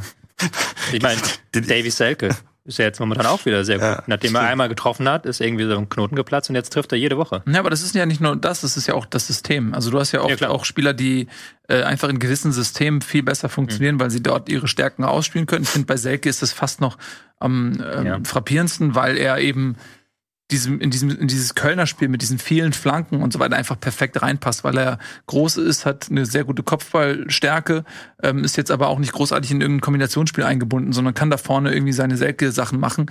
Ähm, das ist ein sehr guter Fit und ich glaube, dass das auch bei Gregoritsch nicht ganz so krass ist, aber auch einfach in Freiburg ihm vieles entgegenkommt auch. Das ist so ganz klar und das ist ja auch das Wichtige. Und Freiburg auch genauso mit Gregoritsch eben die langen Bälle, aber eben nicht nur lange Bälle, er kriegt auch mal was in den Fuß, er kann auch mal in den Strafraum reinstarten, da muss dann nicht immer auch in, an den ersten Pfosten gehen, sondern kann auch mal im Rückraum lauern. Das ist schon sehr auf seine Stärken auch ausgerichtet.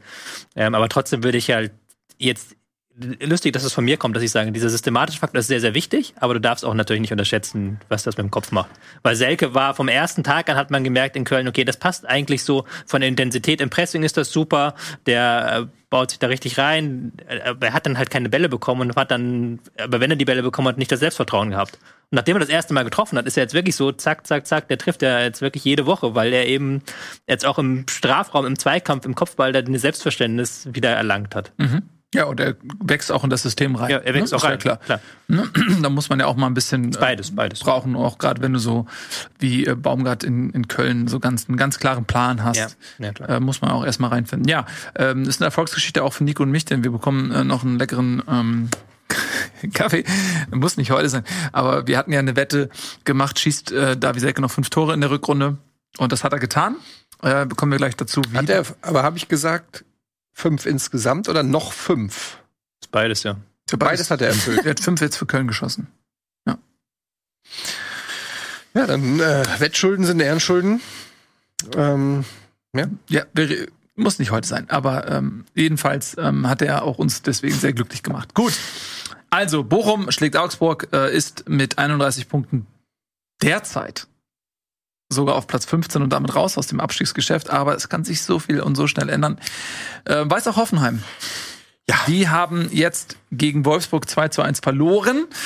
Ähm, es ist schon eine andere Hoffenheimer Mannschaft, da auch seit dem Trainerwechsel, seit dieser katastrophalen Zwischenbilanz, die sie dort ähm, irgendwann mal zwischen dem 10. und ich weiß nicht mehr, 25. Spieltag oder so hatten. Ähm, da ist eine Menge jetzt wieder im Trend, aber sie sind natürlich jetzt auch mit dieser Hypothek der verlorenen Punkte einfach ausgestattet und müssen jetzt auch dementsprechend bis zum Schluss eben zittern, sind im Abstiegskampf dabei. Du gewinnst halt einfach mal nicht selbstverständlich in Wolfsburg, so ist es halt. Und sind jetzt ja, eben bei 32 Punkten, haben ein recht gutes Torverhältnis, das Beste eigentlich aller Mannschaften dort, dort unten drin mit minus 11.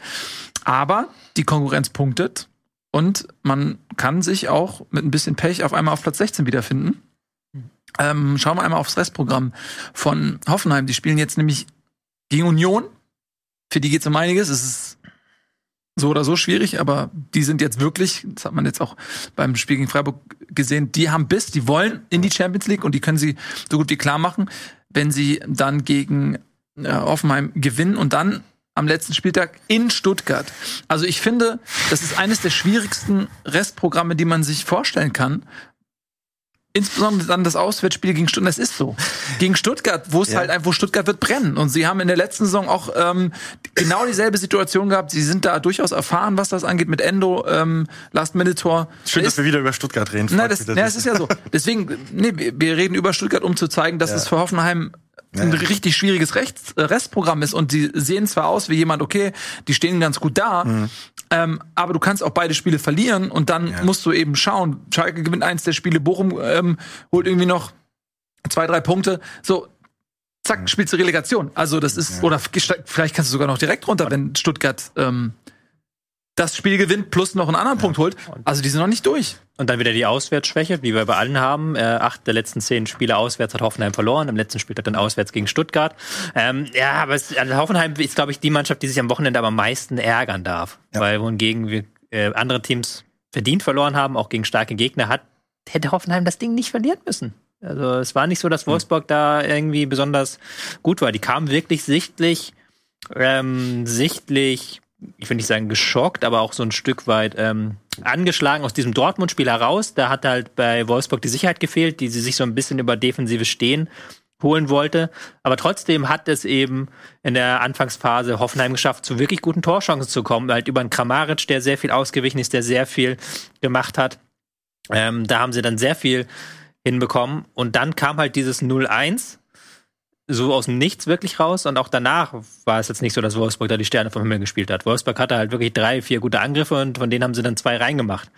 Ähm, was halt bei Hoffenheim das Problem ist, A, haben sie jetzt mit Bebu wieder Rechtsverteidiger gespielt. Bebu hat sich da vor dem äh, 1 0 war es ja dann ähm, wirklich nicht gut angestellt gegen, ähm, gegen Baku hat die Flanke geschlagen. Ja, aber äh, er hat Kaminski, glaube ich. Ach so, ja, okay. Wer hat das Einzelne? Kaminski hat das Kaminski Einzelne, genau, hat das Einzelne geköpft, ist jetzt auch kein geborener Kopfballspieler und da hat ja. er ihn quasi entwischen lassen. Ja. Hast du gemerkt, Bebu, der ist da kein geborener Rechtsverteidiger. Und in der zweiten Halbzeit hast du auch wieder gemerkt, dass Hoffenheim so ein bisschen die Kraft ausgeht. Das ist ja auch ein Thema, was wir häufig hatten, dass die eben nicht über 90 Minuten eine starke Leistung bringen, sondern dass das dann irgendwann so komplett abflacht bei der Mannschaft, dass sie auch von der Bank, obwohl die Bank ja von allen Abschiedskandidaten noch die namhaften, namhaften Namen haben. Also du bringst dann einen Dolberg, einen Sko. Einen, ähm, das sind Spieler, für die könnten andere Vereine nicht mehr das Gehalt aufbringen. So. Und ja, das ist ja. dann ein Faktor gewesen. Das, sind, ist ja wie so oft bei Mannschaften, die im Abstiegskampf sind, diese, diese Kleinigkeiten zum einen, auch wie nutzt du deine eigenen Tormöglichkeiten, diese Chance von Dabur musst du halt ja. in der Situation dann mhm. machen. Der Arnold vertändelt den und der läuft, der hat wie viel Zeit hat er? Drei Sekunden, vier Sekunden, fünf Sekunden, um sich zu überlegen, wo schieße ich denn hin, setzt den dann drüber und dann eben die beiden Gegentore. Ich meine, ich weiß jetzt nicht, ob es Angelino... Hätte er sogar noch rüberschieben können, glaube ich. Ja, genau, aber das muss halt ein Tor sein, fertig aus. So, und bei den beiden Gegentoren einmal kein Gegnerdruck auf den, äh, auf den Flankengeber. So, ich sehe das oft genug bei Borna Sosa, der sehr gelobt wird für seine offensiven Qualitäten, aber defensiv ist das seit Wochen tatsächlich nicht gut. Und das hast du da in dem Moment auch, ich glaube, es war Angelino, bei, bei Angelino gesehen, dass er dann halt nicht den Flankengeber ähm, äh, genügend attackiert hat. Und beim 2 zu 1, es war, ein, es war eine Traum, äh, 2 zu 0, das war eine Traumvorlage von Mecha. Das war wirklich der Joshua mhm. Kimmich das VfL Wolfsburg, so, so ein Chipball, den kann wahrscheinlich Kimmich und Thiago spielen die, aber sonst nicht viele Spieler, hat Nico Kovac danach auch gesagt, das war absolute Weltklasse. War es auch, aber trotzdem fehlt da ja auch wieder der Gegnerdruck. Hier ja. der mieseste Transfer des ähm, FC Schalke 04 oder in, in diesem Jahrtausend, Rudi. Sebastian Rudi äh, ist da auch nicht richtig ähm, in den Zweikampf gegangen. Beide, also ich fand, ich fand Match hatte Platz, aber auch, ja. äh, also da war viel Raum. Mhm. Ähm, also bei Kimmich ist es oft noch so, da stehen dann so 20 ja. Spieler. Ja. Und da war gefühlt schon auch viel Luft irgendwie, genau, so dass dieser genau. Pass zwar immer noch geil ist, aber er hat schon auch freie Sicht gehabt so ja. ein bisschen, weißt du? Und Waldschmidt hat auch so einen Radius von was weiß ich wie viel Meter. nimmt den Ball nicht mal richtig gut mit. Nee. Also normalerweise bei so einer Ballannahme, da muss der Ball eigentlich weg sein, ja. weil dann irgendjemand so da Platz sein wieder. muss, ja. ja. irgendjemand da sein muss. Ja, ja voll. Also deswegen, wie Tobi sagt, Hoffenheim muss sich ärgern und Wolfsburg ähm, voll drin im Kampf um die Europa League nach dieser wirklich verkorksten Anfangsphase. Wir haben ja eigentlich schon drüber geredet, dass Kovac fliegt. ne, die waren, glaube ich, nach fünf, sechs Spieltagen 17. Ja, haben, haben ganz gut die, die Kurve gekriegt. Ja, also, auf jeden Fall. Äh, die haben sich sehr, sehr stabilisiert.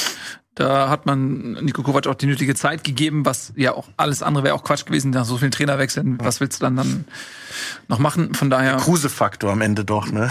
Ja, also er, er hat Aber recht danach jetzt. Ging, danach ging's besser. Ja, ja, ja danach ging's besser. Also und er hat sich da durchgesetzt und da war haben wir auch zu der Zeit drüber gesprochen, okay, inwiefern ist jetzt dieser Disziplinenfanatiker Kovac hm. wieder dabei, sich das Team gegen sich aufzubringen, auch ein Stück weit. Er hat ja auch in München dann durchaus auch die Kabine irgendwann mal verloren durch solche Maßnahmen und ähm, das hätte auch natürlich auch in die Hose gehen können, aber in dem Fall hat, äh, ist es genau aufgegangen. Er hat alles richtig gemacht. In Wolfsburg spricht niemand mehr über Max Kruse. Ja, stimmt. Trotzdem halt krass, wie wankelmütig diese Mannschaft ist. Also ja. ich könnte jetzt überhaupt nicht sagen, auswärts in Freiburg, zu Hause gegen Hertha, zwischen 0 und 6 Punkten würde mich da nichts wundern mit dieser Mannschaft. Ja, da ist alles drin, genau. Die sind wie Hoffenheim auf höherem Niveau, früher so immer, heute so, morgen so. Da fehlt natürlich tatsächlich ein bisschen die Stabilität, aber sie haben ähm, es immerhin jetzt auf Platz 6 geschafft. Und das wäre ein Riesenerfolg nach dem, was in Wolfsburg in der Vergangenheit alles äh, passiert ist mit äh, Kofeld, mit Van Bommel, also das äh, ist dann eine große Erfolgsgeschichte, muss man einfach auch so sagen, auch wenn sie nicht diese Beständigkeit haben. Ja, für Hoffenheim ist das sehr, sehr bitter. Ich habe es gerade schon mal versucht, so ein bisschen zu skizzieren. Das kann auch echt ähm, ganz schnell mal in der Relegation oder sogar schlimmer noch enden äh, mit den beiden schweren Gegnern, die sie jetzt haben. Also sollten sie tunlichst gegen Union punkten. Kommen wir zum letzten Abstiegskandidaten da unten drin. Das ist der FC Schalke, die in den letzten Wochen und Monaten auch mehrfach totgesagt waren und immer wieder irgendwie zurückgekommen sind.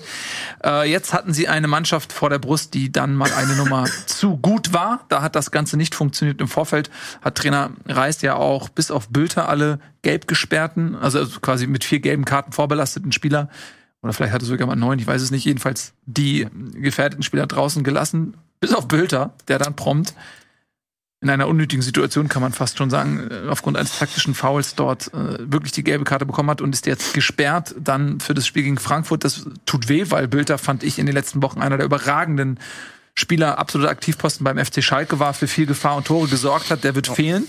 Ähm, und in dem Spiel gegen Bayern war relativ früh klar, hier ist nichts zu holen. Es kann eigentlich nur darum gehen, das Torverhältnis zu schützen, weil das ja auch nochmal gerade im Vergleich mit Bochum ein Faktor werden kann. Die sind bei minus 34 jetzt, Schalke Bochum bei minus 35.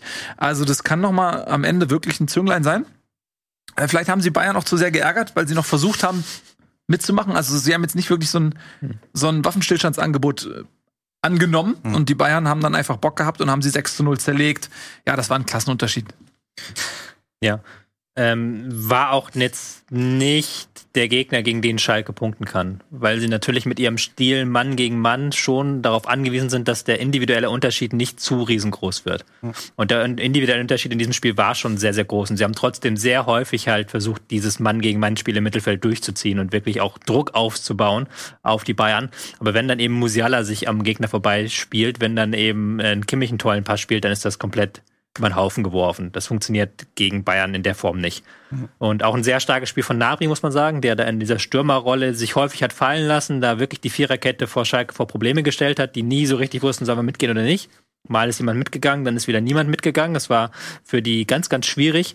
Und da hat Bayern dann wirklich eine feine Leistung gezeigt, aber auch das war in gewissermaßen erwartbar. Äh, Thomas Reis hat jetzt gegen die Bayern auch nicht die beste Bilanz, wenn man diesen einen Sieg mit Bochum in der letzten Rückrunde zu Hause ausklammert, aber in München ist er mit seinem Mann gegen Mann Spiel eigentlich immer untergegangen. Das heißt, zu Hause 0 zu 7 untergegangen, oder? Ja, auch zu Hause 0. Mit, das war doch am Anfang der Saison, wo er noch Bochum-Trainer war. Mit Bochum 0 zu 7. Letzte Saison haben sie auch, glaube ich, das Hinspiel 7 zu 1 oder sowas verloren. Also das, ah. das ist halt schon ein, mit eingepreist ein bisschen in dem Stil, dass du damit bei den Bayern nicht unbedingt was holst. Hm. Ich fand sogar noch, also ähm, klar, ich glaube, insgesamt kann man schon sagen, war das von, von Münchner Seite her eines der, der, der besten Spiele so unter Tuchel, klar auch angepasst an den Gegner. Aber ich fand, wenn man jetzt nur auf diese erste Phase anguckt, äh, auf die erste Phase guckt, in, in den ersten 15 Minuten, dass Bayern sich da trotzdem irgendwie schwer getan hat. Also diese, diese gewisse Leichtigkeit, die du bei Bayern sonst irgendwie oft hast, dass die da reingehen und du weißt ganz genau, es steht irgendwie nach 20 Minuten 2-0. Die fand ich war am Anfang noch nicht so zu sehen. Also Müller ist dann irgendwie den Strafraum gedribbelt. Ja. Aber ich wollte gerade sagen, die Szene alleine, ja. Natürlich, die, sie hatten dann schon viele Chancen, aber trotzdem, als ich dieses Spiel gesehen habe, hatte ich nicht das Gefühl, dass da eine Bayern-Mannschaft ist, die voller Selbstbewusstsein strotzt. Das haben sie sich dann aber natürlich von Minute zu Minute stärker erarbeitet. Also ich will jetzt nicht auf den Bayern zu sehr rumhacken. Das war eine, eine starke Leistung von denen. Ähm, haben sich auch wunderschön die Tore teilweise herausgespielt. Auch das 6-0 war, war, war geil durchkombiniert. Aber trotzdem ähm, haben sie so ein bisschen gebraucht. Also da dachte ich, hatte ich so leichte Hertha-Vibes, aber relativ schnell haben sie dann ja den, den Knoten platzen lassen und dann war es soweit, dass Schalke sich ergeben musste. Hättet ihr an Schalke Stelle auch einen Bülter rausgelassen? Ja. Das ist ja die Diskussion jetzt. Die Frage, gehst du halt da vorher rein und schickst du dann wirklich eine B11, weil das war jetzt ja auch so nicht die A11, die Schalke darauf geschickt hat, sowieso.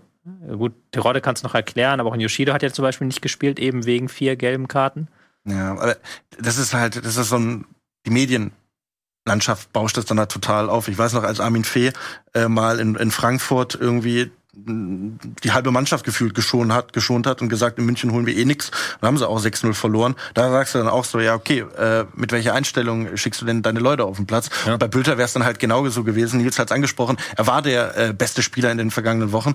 Und gut, klar, wenn es 0 zu 6 ausgeht, kann man natürlich sagen, musst den draußen lassen, du brauchst Bülter gegen Frankfurt, aber ansonsten fragst du dich, okay, warum versuchst du nicht mit deinem besten Spieler wenigstens einen Punkt zu holen? Weißt du, was ich gemacht hätte?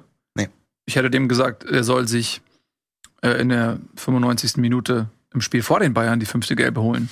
Weil es ist ja äh, so. Das wäre gegen welchen Gegner gewesen? Vergangene Woche wäre das gewesen. Gegen, Woche, gegen Mainz hätte, hätte er auf den Zaun klettern sollen, gegen, gegen Mainz. Ja, exakt. Irgendwas Trikot ausziehen oder. Ja, Trikot ausziehen, irgendwas. ich glaube, in dem Moment äh, das wäre schon so Mourinho-mäßige. Ja, und, ja, und ist Mourinho clever gewesen, wenn du damit deinen ja, na klar, aber Verein in der Liga hältst? Du, musst ja, du hast ja gerade das 3-2 gegen Mainz. Du eskalierst völlig, da denkst du nicht daran, okay, ja, jetzt muss ich noch irgendwie die Gelbe holen. Ja, natürlich denkst du da dran. Das, das meine das mein ich, Mourinho würde genau an sowas denken, da bin ich voll bei dir. Weil, äh, Mourinho du, spielt ja nicht gegen Abstieg. Na, exakt deswegen, weil er an sowas deswegen. denkt. Deswegen. Und na, das kommen immer wieder Geschichten, das kommen immer wieder Geschichten, ähm, auch von Ex-Spielern und so weiter, die genau so, solche Kleinigkeiten bei äh, Schildern, die Mourinho denen mitgegeben hat. Und wenn, äh, wenn er in dem Moment in, ja. äh, sich das Trikot auszieht, holt sich die fünfte gelbe Karte, dann ist er gegen die Bayern gesperrt. Aber pass auf, lass mich doch mal zu Ende reden, bitte. Äh, es geht ja nicht nur um das Spiel gegen Frankfurt. Es geht darum, dass die gelben Karten in die Relegation, soweit ich weiß, mit übernommen werden. So, und wenn du dann am letzten Spieltag die gelbe Karte kriegst und spielst vielleicht dann Relegation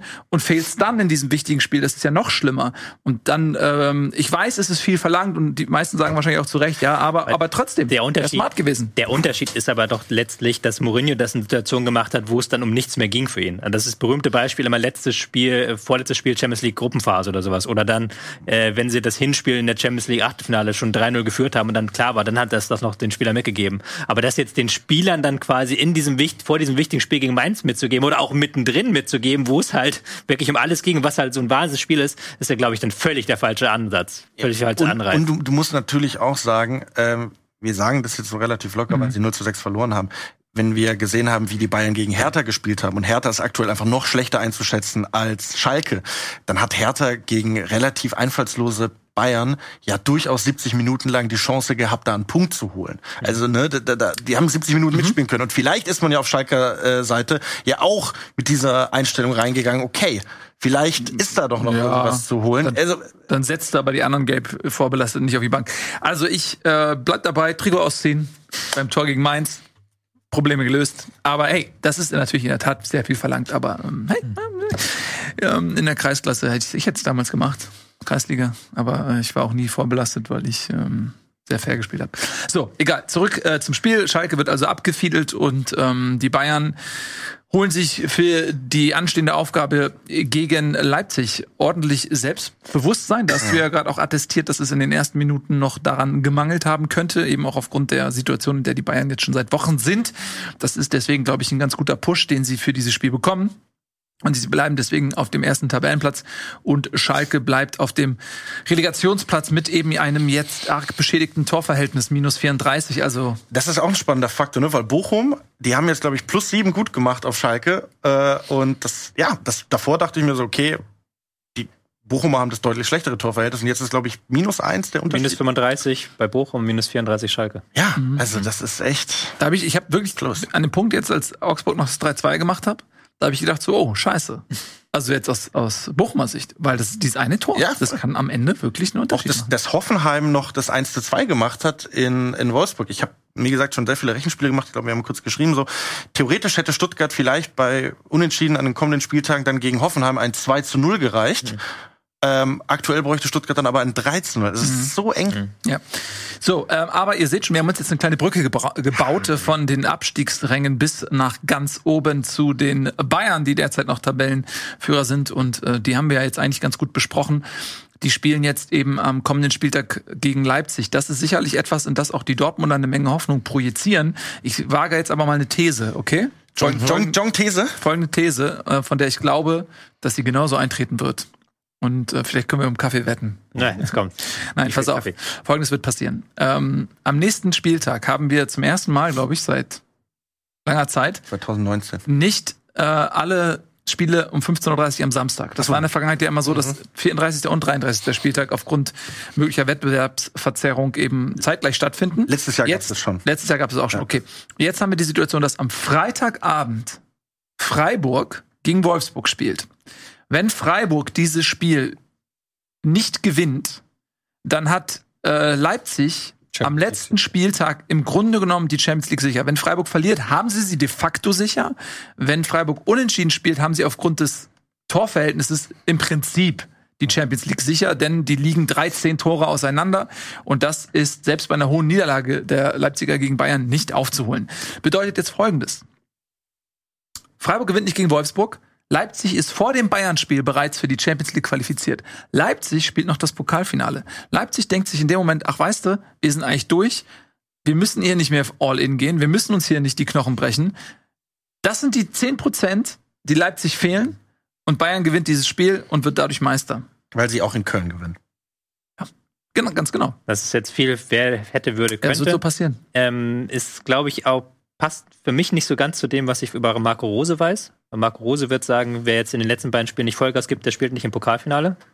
Das ist, wäre sein Ding so. Und der hat auch gesagt, die Spieler haben mir neun Punkte versprochen und wenn sie das nicht liefern. Ja, hat aber auch kein Interesse daran, dass Nkuku sich vom Finale verletzt. Oder stellt Olmo. den, stellt den nicht auf. Musst du gegen Bayern auch nicht Noch aufstellen. Chelsea Ja, kann. Ja, aber das das, war- ich ist ja schon der Anfang. Ja, das ist ja schon eine Antwort. Aber das glaube ich auch nicht, dass er den nicht aufstellt. weil der muss meine These. Aber Ja. viel, viel interessanter ist doch das Freitagsspiel, äh, wenn, weil, wenn Freiburg gewinnt.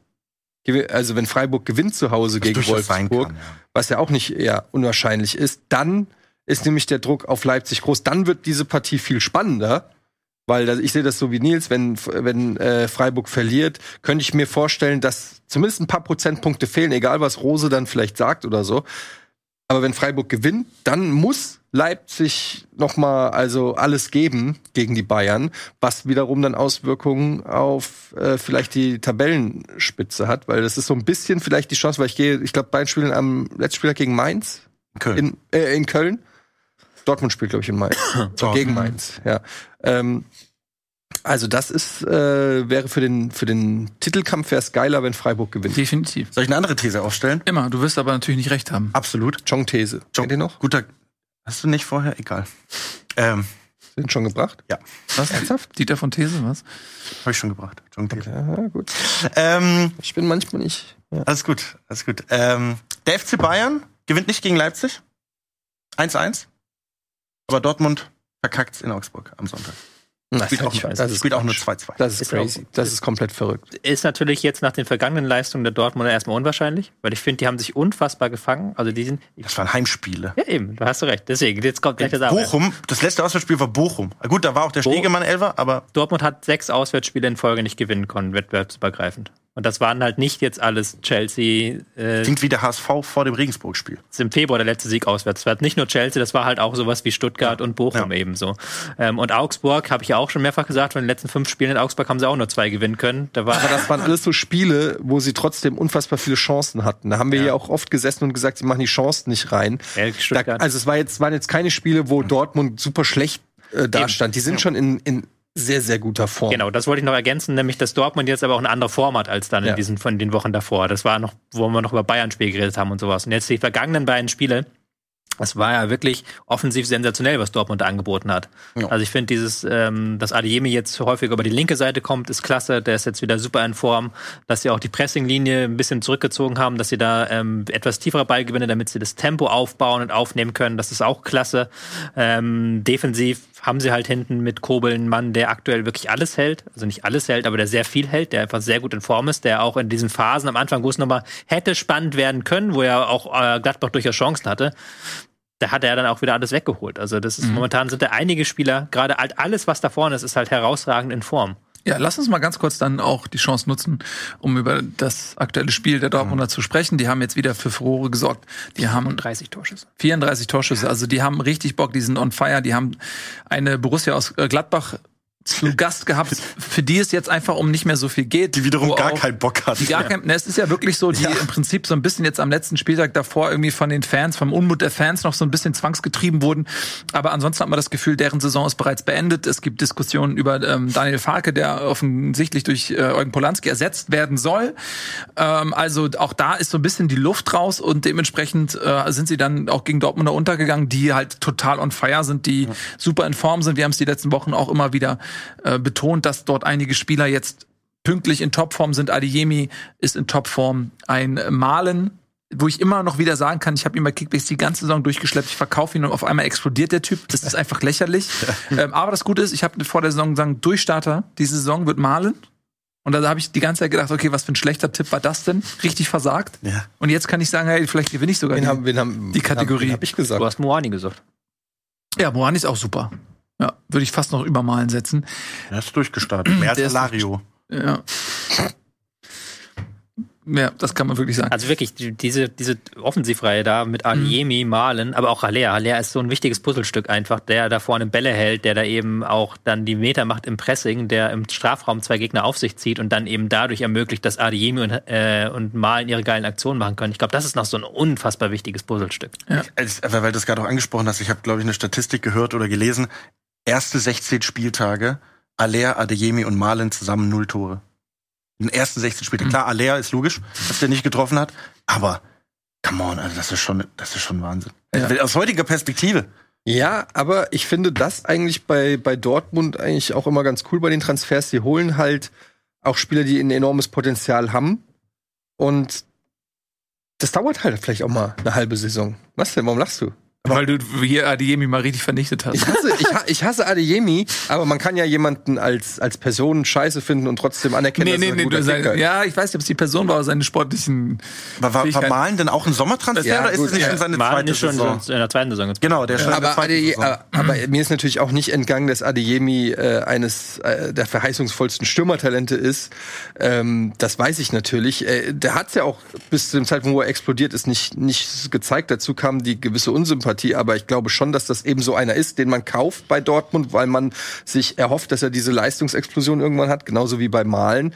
Und das finde ich eigentlich bei, bei Dortmund seit jeher spannend, dass die immer so diese, holen so diese 20 bis 40 Millionen Spieler noch nicht diese Bayern-Kategorie, wo du sagst, wir holen diesen 80 Millionen schon fertig verpackten Superstar, der direkt eingewechselt wird und drei Tore vorbereitet, sondern eher so einer, der noch vielleicht eine halbe Saison oder Saison braucht.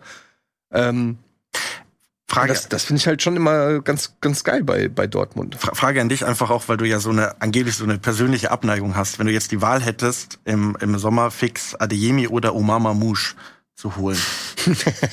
Für welchen Spieler würdest du dich entscheiden? Ich glaube, dass Adeyemi nicht vermittelbar wäre nach Frankfurt. Glaubst du? Ja. Der ist Okay. sehr verhasst in Frankfurt. Ähm, Warum? Ja, diese Elfmeterszene. Diese, ja, Die- diese die- die- Elfmeterszene. Ja. Wer halt, also, Okay, aber äh, Dieser Frankfurter nehmen so. der hat doch ein, zwei Schwalben noch gemacht zuletzt. Also ich- ja, aber das ist ja nicht äh, da, gegen Frankfurt gewesen, aber dann aus dieser einen Situation. Dann hat er halt noch so ein freches Interview gegeben und so. Ich sag ja nur, Ich meine, Ich, äh, es ist. Äh, Also du würdest wirklich eher Omar Mamouche nehmen, der sich schon, der schon seinen naja, Abschied Spieler, aus Spiel, Wolfsburg... ja, spielerisch. Ich glaube, Mamouche ist auch ein schwieriger Typ. Äh, und der ich kann keine gespannt. Threads. Wir wollen- Er hat's verdattelt auf Twitter. Egal. Guckt's nach. Der kann keine Threads. Wovon, wovon redest du gerade? Lass das mal einmal kurz einordnen. Omar Mamouche hat auf Twitter gestern bekannt gegeben, dass er definitiv den VfL Wolfsburg verlässt und hat das äh, in einem etwas äh, kuriosen Thread, den er nicht hinbekommen hat, auf Twitter bekannt gegeben. Guckt's euch an. Ah, okay, gut. Das kann man dann jetzt Das nochmal ist jetzt auch nachschauen. eine sehr theoretische Diskussion, weil Adeyemi nichts gegen die Eintracht. Der ist momentan, hat keinen Grund. Ich bin nur damit, zwei dass Adeyemi nicht bei uns spielt. Nein, Alles weil das, die Aber halt, hätte ich gern zurück. Dortmund ist halt offensiv momentan so geil, dass du die Defensivprobleme gar nicht siehst. Also sie haben ja jetzt auch wieder, äh, sie haben jetzt äh, 34 Schüsse gehabt, ich glaube 15 Torschüsse oder sowas, aber sie haben auch 8 zugelassen, was auch ein echt krass hoher Wert ist, was aber dann relativ egal ist, wenn du 4-0 führst und dann drei Gänge zurückschalten kannst. Aber da bin ich jetzt gespannt gegen Augsburg, weil das wird ein ganz anderes Spiel. Da werden, ich glaube, Augsburg wird einen Teufel tun, dass die Dortmund in irgendeiner Weise Tempo auf den Rasen bringen lassen, sondern die werden halt jeden mit Fouls und mit Knicklichkeiten und mit Tiefstehen im dieses Tempo abwürgen. Da bin ich mal gespannt, wie Dortmund da sich da anstellt. Aber es kann natürlich auch ein wichtiger Schritt sein auf dem Weg zur Meisterschaft. Und selbst wenn sie nicht Meister werden dieses Jahr, haben sie ein sehr gutes Fundament, muss man ja auch sagen. Selbst wenn Bellingham jetzt noch weggeht, den ich aktuell gar nicht mehr so wichtig finde, ist halt so eine wichtige Persönlichkeit, klar, aber der ist, der hat, finde ich, gar nicht diese Riesenform, wie er noch in der Hinrunde hatte. Da sind jetzt andere, die halt einfach ähm, reinwachsen. Wenn du da jetzt einen Skiri zum Beispiel reinsetzt, kann ich mir das auch sehr gut vorstellen. Also Dortmund muss selbst Skiri, Skiri wechselt zum BVB? So nicht fix, oder? nicht fix, nee. Aber Könnte ich mir vorstellen, habe ich gesagt. ja, Wird jetzt auch mit Leipzig gerade in Verbindung gebracht. Ähm, aber das könnte ich mir sehr gut vorstellen. Und ich ka- kann mir auch vorstellen, dass diese Mannschaft, wenn sie jetzt so weiter performt, im kommenden Jahr noch eine groß, großartige Rolle spielt, selbst wenn sie nicht Meister wird. Man muss ja, glaube ich, das loben, was sie aktuell leisten. Wir müssen ja trotzdem immer vorsichtig sein, weil wir sind ja bei Dortmund auch oft immer, ich weiß nicht, als wir diesen einen Sommer Julian Brandt geholt haben und Nico Schulz und so, da Ja. sind wir immer mit sehr viel Vorschusslobären irgendwie reingegangen und dann ähm, haben sie es doch irgendwie verdattelt. Aber ich fand auch defensiv, weil du es gerade angesprochen hast, es gab in der ersten Halbzeit gegen Gladbach so viele Situationen, wo Gladbach über links so viel Platz hatte, weil Wolf einfach so krass weit aufgerückt war. Ähm, Dortmund hatte das ähnliche Problem schon vor ein paar Wochen auf der linken Seite. Da war halt Guerrero irgendwie sehr weit vorne und da haben sie jetzt mit, mit Ryerson einen etwas defensiveren Part gewählt. Aber da hast du eben auch gemerkt und jetzt vielleicht nochmal, ich weiß, ich habe die Gladbacher seit ein paar Wochen gefressen, aber wie wenig da in der ersten Halbzeit auch von Gladbach kam, von einer Mannschaft, die eigentlich zu Saisonbeginn schon mit der Ambition reingestartet ist, wir wollen international möglicherweise mal wieder spielen. Das ist wie das dritte Jahr jetzt, wo Gladbach die Saison irgendwie komplett verhunzt. Der Trainer steht zur Debatte, bis auf so Ausreißer-Siege zu Hause gegen Leipzig und Bayern ist da irgendwie nicht viel drin geblieben. Es gibt einen Haufen Spieler, die gehen. Stindl geht nach Karlsruhe, Benzabaini, was weiß ich, zu Dortmund, Benfica, I don't know.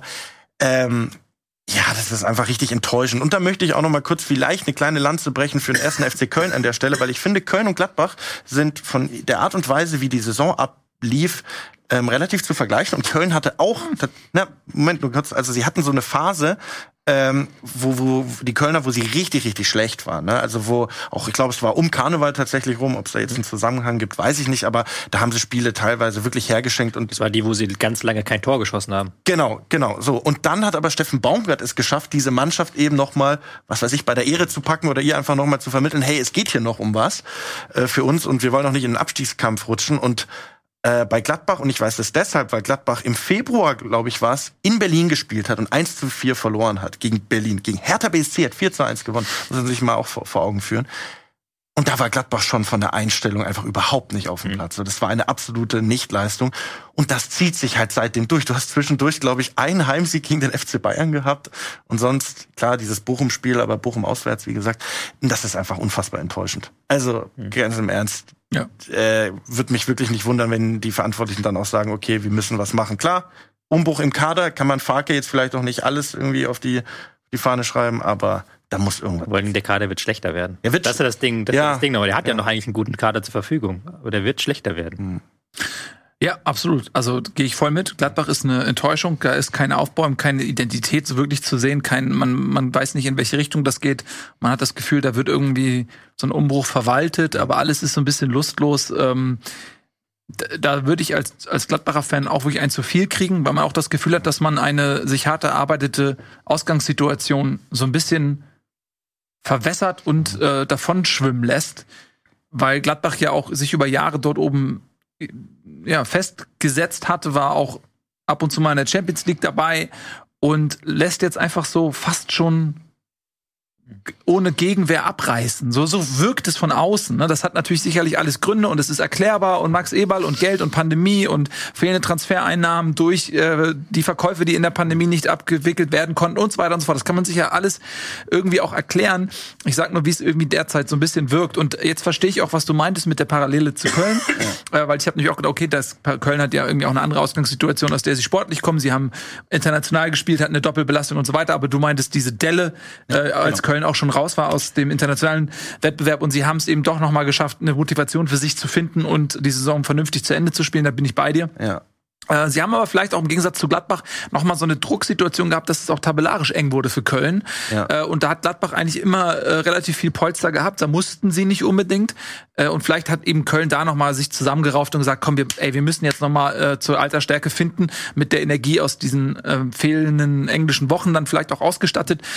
Ähm, aber da bin ich beide, die haben eine ganz andere Intensität, ja. Ja, und das Kuriose ist aber trotzdem auf Gladbacher Seite wiederum, dass ich das Gefühl habe, dass sie die Saison für beendet erklärt haben, also mit der Art und Weise, wie sie spielen, zu einem Zeitpunkt, wo, die, wo es noch lange nicht durch war. Also wenn man nur guckt, welche Negativserie Eintracht Frankfurt gestartet hat, hätte Gladbach möglicherweise auch noch die Frankfurter kriegen können, wenn sie sich ein bisschen mehr angestrengt hätten. Ähm, und ja, klar, jetzt ist vorbei und äh, ist vielleicht auch schon seit zwei Wochen vorbei, aber äh, Mitte Februar dann so aufzutreten in Berlin, I'm sorry. Das geht halt nicht. Das geht halt nicht. Ganz genau. Also die eine Borussia im Höhenflug und die andere Borussia eher so im lang langweiligen Gleitflug zwischen den Sphären. Ich habe aber sehr stark das Gefühl, dass wir kommende Woche sehr viel über das Titelrennen reden werden. Das ist, glaube ich, jetzt das. Möglicherweise am 33. Spieltag. Ja, aber das ist, glaube ich, das, wo es sich entscheidet jetzt. Weil das beide am Ende, letzten Spieltag, glaube ich nicht, dass Bayern in Köln stolpert. Oh, glaubst du Nee, nicht? kann ich mir nicht vorstellen. Nee, Und Dortmund zu Hause. Dortmund zu Hause gegen Mainz, glaube ich, das, das machen sie dann. Aber ob Bayern in Köln, das, ob das so sicher ist? Baumgart, der, Baumgart hat doch Bock. Baumgart Ja, hat doch Bau- da hat Baumgart richtig Bock drauf. Aber er kann ja nicht selber kicken. Aber es ist das letzte Spiel für Jonas Hector, es ist das letzte Heimspiel. so. Ich sage nicht, dass sie das nicht können, aber Bayern ist ja nochmal eine Qualität und die haben sie jetzt ja auch entdeckt gerade momentan, diese Qualität. Ja, Aber in Bremen, also gut, klar, das war, das war okay, das Spiel. das war nicht gut. Jetzt gegen Schalke war es sehr gut, muss man sagen. Aber auch da auswärts zu Hause, ich glaube, da ist bei den Bayern halt trotzdem auch. Warten wir mal ab. Aber ich ab. gehe auch mit dir. Aber das ist jetzt trotzdem, Leipzig zu Hause ist der größte Stolperstein, den So Bayern ist noch es. haben und das Auswärtsspiel ist das größte Stolperstein, den Dortmund noch hat. Ja, So, und da muss man hoffen, dass für die Liga, dass Leipzig da sich nochmal zusammenrauft und dass äh, Freiburg sein Spiel gegen Wolfsburg gewinnt, damit es auch irgendwie noch ein bisschen was zu verlieren gibt Ja. für Leipzig. So, wir machen eine klitzekleine Pause. Okay. Wir sind gleich wieder Ja. da. Spar dir äh, deinen Gedanken, heb ihn dir auf, konservier ihn. Und wir sind gleich zurück und dann bin ich sehr gespannt, äh, was Noah sich gerade überlegt hat. Wir wollen es alle wissen. Herzlich willkommen zurück. Bundesliga und ein Gedanke, den wir jetzt hören wollen von dir, Noah. Also viele Zuschauenden von dieser Sendung, die wollen ja immer wissen, wer wird denn deutscher Meister? Mhm. Ja, und bei euch ist es ja so, ihr seid da immer so ein bisschen vorsichtig, was Prognosen angeht. Ja. Also ihr habt jetzt, äh, keiner von euch hat hat bislang gesagt, was er denkt, wer Meister wird. Deswegen wollte ich das einfach mal fragen, ganz offen in die Runde. So wie was ein Abstieg mit euch, vom VfB mit euch machen würde, was ihr denkt, wer deutscher Meister wird. Aber wir haben das tatsächlich äh, prognostiziert. Tatsächlich? Ich weiß nicht, ob wir es einblenden können, aber wir haben Habt ihr, alle. habt ihr schon mal über, den, über, über Meistertipps geredet in dieser Saison? Ähm, nee, ich glaube bislang tatsächlich noch gar nicht. Von daher ist ein guter Ja. Gedanke. Wir können mal eine ganz schnelle Runde Ja, machen, einfach ja. äh, nur Um das den Namen sagen. Mhm. Wer wird Meister? Hm. Da ist jetzt auch unerwartet die Frage und Mhm. auch die Konstellation. Hm. Ich würde gerne Dortmund sagen, aber es wären die Bayern. Okay. Du? Freiburg. Du stellst die Frage und torpedierst sie dann.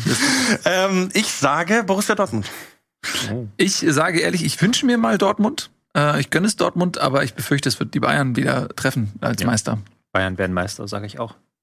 Was kriege ich, wenn ich jetzt richtig liege? Nix. Dann kriegst du die Maul. Ehre. Du kannst doch nicht einfach Ja. Das, sorry. Gut, also, ähm, das war der Gedanke, den du noch hattest. Das war der Gedanke, den du noch hattest. Okay, also. Es bleibt in jedem Fall spannend, ähm, was den Meisterschaftskampf angeht. Spannend ist es auch, was das dort im Hof ist, was da so knallt, aber ich glaube, ihr hört es vielleicht nicht. Ich glaube, es ist nur ein Raubüberfall. War nur ein Raubüberfall, nichts, was hier nicht täglich passieren würde. Überleitung jetzt bilden zu. Ähm, ja, finde ich, was auch ein Raubüberfall ist, ist, dass Freiburg im Prinzip die Champions League aus den Händen gerissen wird, obwohl sie sich ihrer schon recht sicher wähnen konnten, die in den letzten Wochen die entscheidenden Spiele jeweils nicht für sich entscheiden konnten. Sowohl gegen Union als auch gegen Leipzig haben sie die direkten Duelle verloren, was dazu führt, dass Union jetzt mit 59 Punkten und dem besseren Torverhältnis drei Punkte vor Freiburg ist und die Champions League im Prinzip sicher hat. Und da können wir jetzt die ganze Zeit über die Bundesliga sprechen. Das ist für mich die größte Sensation, dass Union Berlin aller Wahrscheinlichkeit nach die Champions League. ah, Champions, das ist unfassbar. Ich weiß noch, ich erzähle es nicht zum ersten Mal, aber ich weiß noch, wie ich in der Aufstiegssaison im Stadion war, im beim HSV, als sie gegen Union gespielt haben. Und Union war wirklich nicht gut. Das Hinspiel, ne? Das Rückspiel haben. Nee, das war das Rückspiel, glaube Ja? ich sogar. Ich glaube, Okay. es war, oder was das Hinspiel? Ich weiß, jedenfalls, es war irgend so ein 2 zu 2 oder so, Ja. wo Union auch noch echt mit gut bedient war.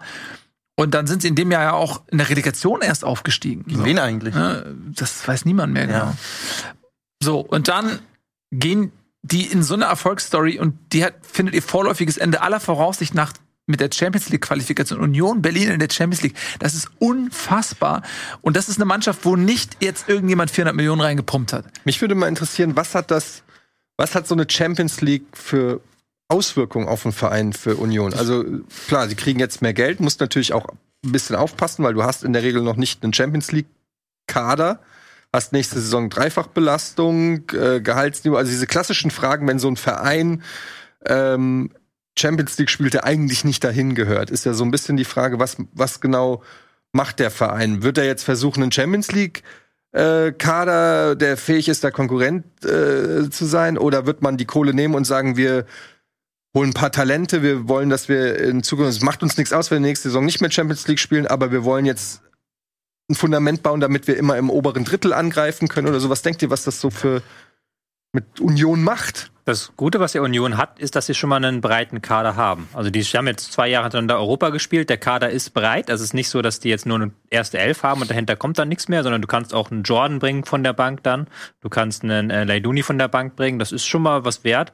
Und du kannst natürlich auch jetzt mal ähm, auch weiterhin mit dem Kurs, den du hast, aber da vielleicht noch mal ein paar Spieler, die bei anderen Vereinen jetzt nicht mehr so gefragt sind, aus einem höheren Regal holen. Serginho Aber- Dest wird genannt, Isco war im, im Winter, ja, das sind ja schon Namen, die. Dir mal vor, die holen den jetzt einfach. Nee, aber, Und das sind ja, aber das sind ja Namen, die hätte man ja vor einem Jahr nicht mit unbedingt mit Union Berlin Ja, bei ja. allem bei allem Du Respekt. darfst auch nicht vergessen, ähm, Union ist jetzt auch nicht auf Rosen gebettet. Also die freuen sich auch über das Geld. Also wir reden immer über Hertha, weil die natürlich das abschreckende Beispiel sind in der Hauptstadt. Aber ich glaube, Union ist einer, weiß nicht, ob der einzige oder einer von sehr wenigen, die negatives Eigenkapital haben, die auch im Stadion noch was machen müssten, die auch ähm, in der Pandemie sehr viel verloren haben, die auch von der UEFA gerade auf den Rüffel bekommen haben wegen Financial Fairplay, weil die zu viele Schulden gemacht haben jetzt. Und wenn, äh, das ist dann, glaube ich, Geld, das da auch ganz gelegen kommt. Ich glaube, die werden jetzt gar nicht alles auf den Kopf hauen. Man muss aber da auch zumindest sagen, ich weiß, klar, höchsten Respekt vor der Leistung von Union Berlin, aber wenn du auf den Kaderwert guckst, sind die jetzt auch nicht irgendwie 17. oder 18. Also die haben sich mittlerweile sukzessive über die auch gute Arbeit da irgendwie, glaube ich, einen Kaderwert von Platz 11 oder so erspielt mittlerweile. Ähm, die haben Dazu nur ganz kurz, der Spielerwert steigt mit den Erfolgen. Weil der wird ja immer wieder neu bewertet. Genau. Und man muss ja auch schauen, zu welchem äh, Marktwert habe ich den Spieler verpflichtet. Wenn dann durch Total. den Erfolg der Marktwert des Spielers steigt, kann man natürlich nicht sagen, ja, guck, schau mal. Das- stimmt, aber ich meine jetzt als Beispiel so einen Juran- Juranovic, den die, die haben natürlich für Rajas so ein bisschen Kohle bekommen, glaube ich zumindest, ne? Ja, fünf, Ausstiegs- oder- ja, Ausstiegsklausel. Genau, aber so einen Spieler hätten die ja vor drei Jahren auch äh, definitiv nicht holen können. So und Ja, sie haben äh, Abonni, äh, haben sie richtig viel gekriegt. Ge- Genau, im, im, im Sommer noch. Und ähm, ich glaube, Union hat ja auch einen, einen Investor zumindest im, Hintergrund, der so ein bisschen an den TV-Einnahmen auch noch beteiligt ist. Also das Ja, wir haben halt wie viele auch. Bundesligisten Genau. alles verpfändet, was man nur verpfänden kann. Ja, genau, genau. So, aber die Anzeigetafel ist noch klassisch, Ja, ja. wird schön reingeschoben. Ja. Ähm, ja, deswegen bin ich mal sehr gespannt. Ich sehe es auch so wie Tobi. Ähm, diese Rotation, die hat bei Union eigentlich äh, immer funktioniert. Im, Im ersten Jahr haben sie Conference League gespielt, sind dann nicht über die ähm, äh, Gruppenphase äh, hinausgekommen. Jetzt Europa League haben sie es sogar geschafft, haben Ajax Amsterdam rausgeschmissen. Es ist ja eigentlich schon ein Champions League Gegner, wenn man das äh, ja so so sehen möchte. Und ich glaube auch, dass sie eben so peu à peu ein bisschen anpassen werden. Jetzt ja keine verrückten Dinge machen werden, aber auch mit diesem Rotationskurs weiterfahren müssen. Ich glaube, es wird halt elementar sein, dass Urs Fischer bleibt der übrigens, habe ich nachgeguckt, äh, Champions League Erfahrung hat. Der hat 2016, 17 sechs Spiele mit dem FC Basel gemacht, äh, keins davon aber gewonnen. Heißt, der erste Champions League Sieg dann mit Union wäre für ihn wahrscheinlich auch was Schönes, falls er bleibt. Ich gehe jetzt mal davon aus.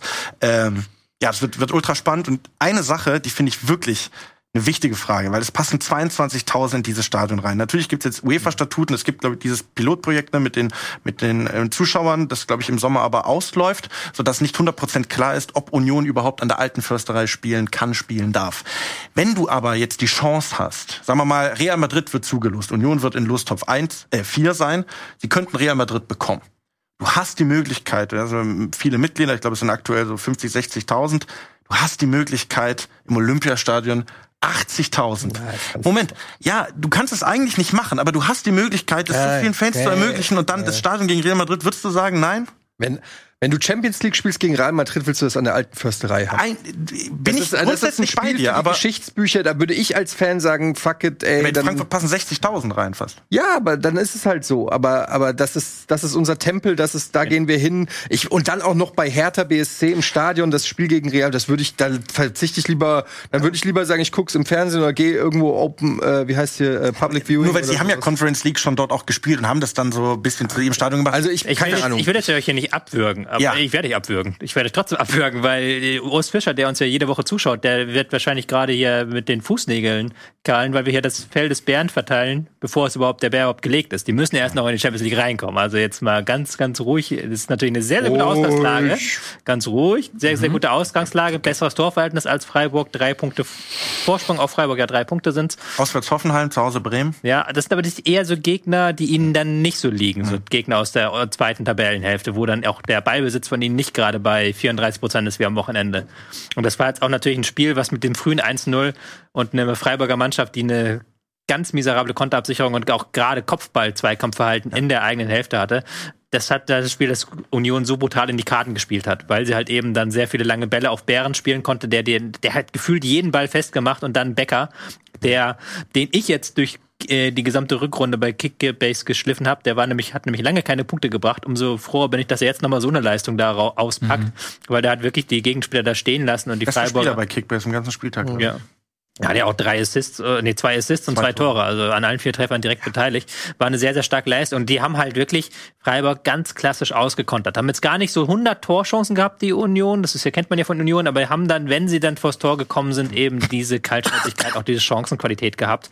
Und da hast du auch richtig gemerkt, dass die Intensität, die Union hat, die kann Freiburg jetzt in dieser Rückrunde nicht mehr matchen. Das ist der große Unterschied, finde ich, zwischen beiden Vereinen, dass Union wirklich vom ersten bis zum jetzt zum äh, 33, äh, 32. Spieltag eine Intensität auf den Platz bekommt, die jeden Gegner runterzieht.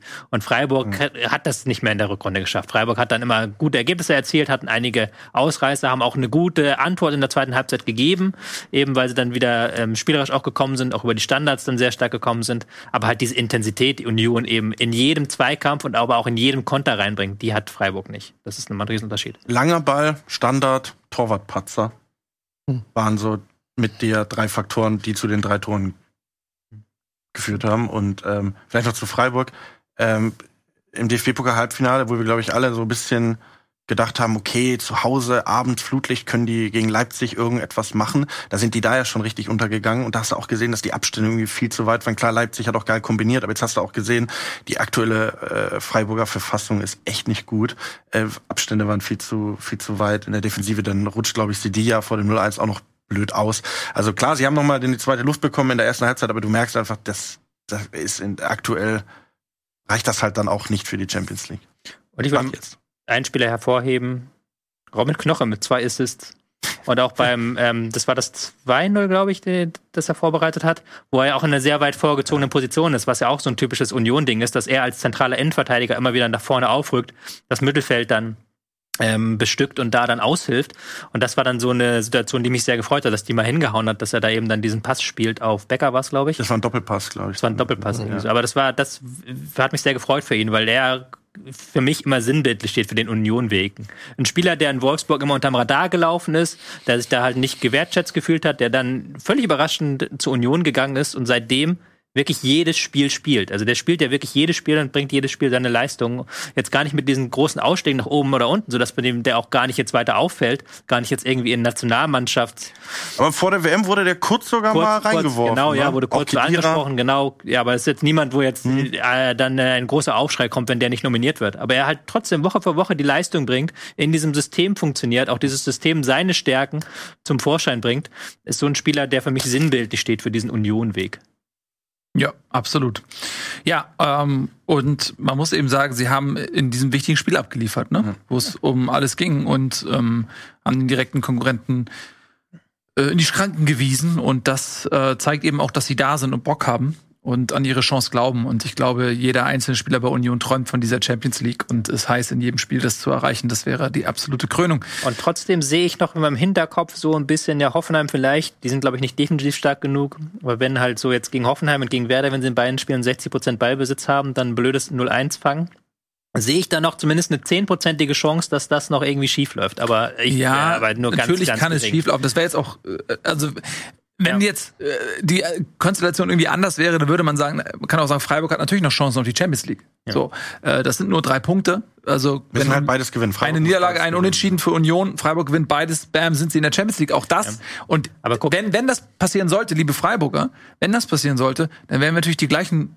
Lobeshymnen auf den SC Freiburg halten, weil das natürlich ähnlich sensationell wäre. Für mich ist dieser Union-Weg eben noch ein bisschen spektakulärer. Aber auch wenn Freiburg Champions League schaffen sollte, wäre das sensationell und ein, ein, ein Ereignis für die Ewigkeit dort im Breisgau. Also da würden wir natürlich dementsprechend auch eine Aufmerksamkeit drauf legen. Im Moment wird es etwas überstrahlt ähm, von, äh, vom Köpenicker Stern. So, ähm, lass uns noch mal ein bisschen äh, schauen, was wir noch zu besprechen haben. Wir haben nämlich noch das Frankfurt-Spiel. Und da muss ich ja sagen, ähm, für mich in der Rückrunde die größte Enttäuschung ist Eintracht Frankfurt, sage ich ehrlich, gemessen an den Erwartungen, gemessen an dem Potenzial, was diese Mannschaft hat, äh, war es für mich völlig unerklärlich, weshalb in den letzten Wochen diese gute Ausgangsposition weiter verschenkt wurde, weil ja auch Mainz, Leverkusen, ähm, Wolfsburg auch durchaus was angeboten haben. Und wenn man das jetzt heute sich mal anschaut auf der Tabelle, sind das drei Punkte bis Platz sechs. Und dann im Hinterkopf, was Frankfurt die letzten Wochen alles abgeschenkt hat, habe ich überhaupt nicht verstanden, weshalb man diese Ausgangssituation in der Liga nicht einfach daraus die Motivation geschöpft hat und gesagt, okay, pass auf, Platz 6 ist ja immer noch ein Erfolg. Und qualifizieren wir uns direkt für die Euroleague, ist doch super. Und jetzt zum ersten Mal gegen Mainz, die ihrerseits in der schweren Formkrise sind, zum ersten Mal wieder abgeliefert. Und das fällt ausgerechnet zusammen mit der Meldung, dass es mit Glasner in der neuen Saison nicht weitergeht. Da fragt man sich natürlich sofort, ey, hat das irgendeinen Zusammenhang? Etienne. Tja, das fragen sich alle, ob das. Also ich glaube, es hat. Es gab ja jetzt auch davor noch diese Personalie mit Hellmann, wo er sich auch äh, positioniert hat, diesen Machtkampf gegen Holzer offensichtlich gewonnen hat.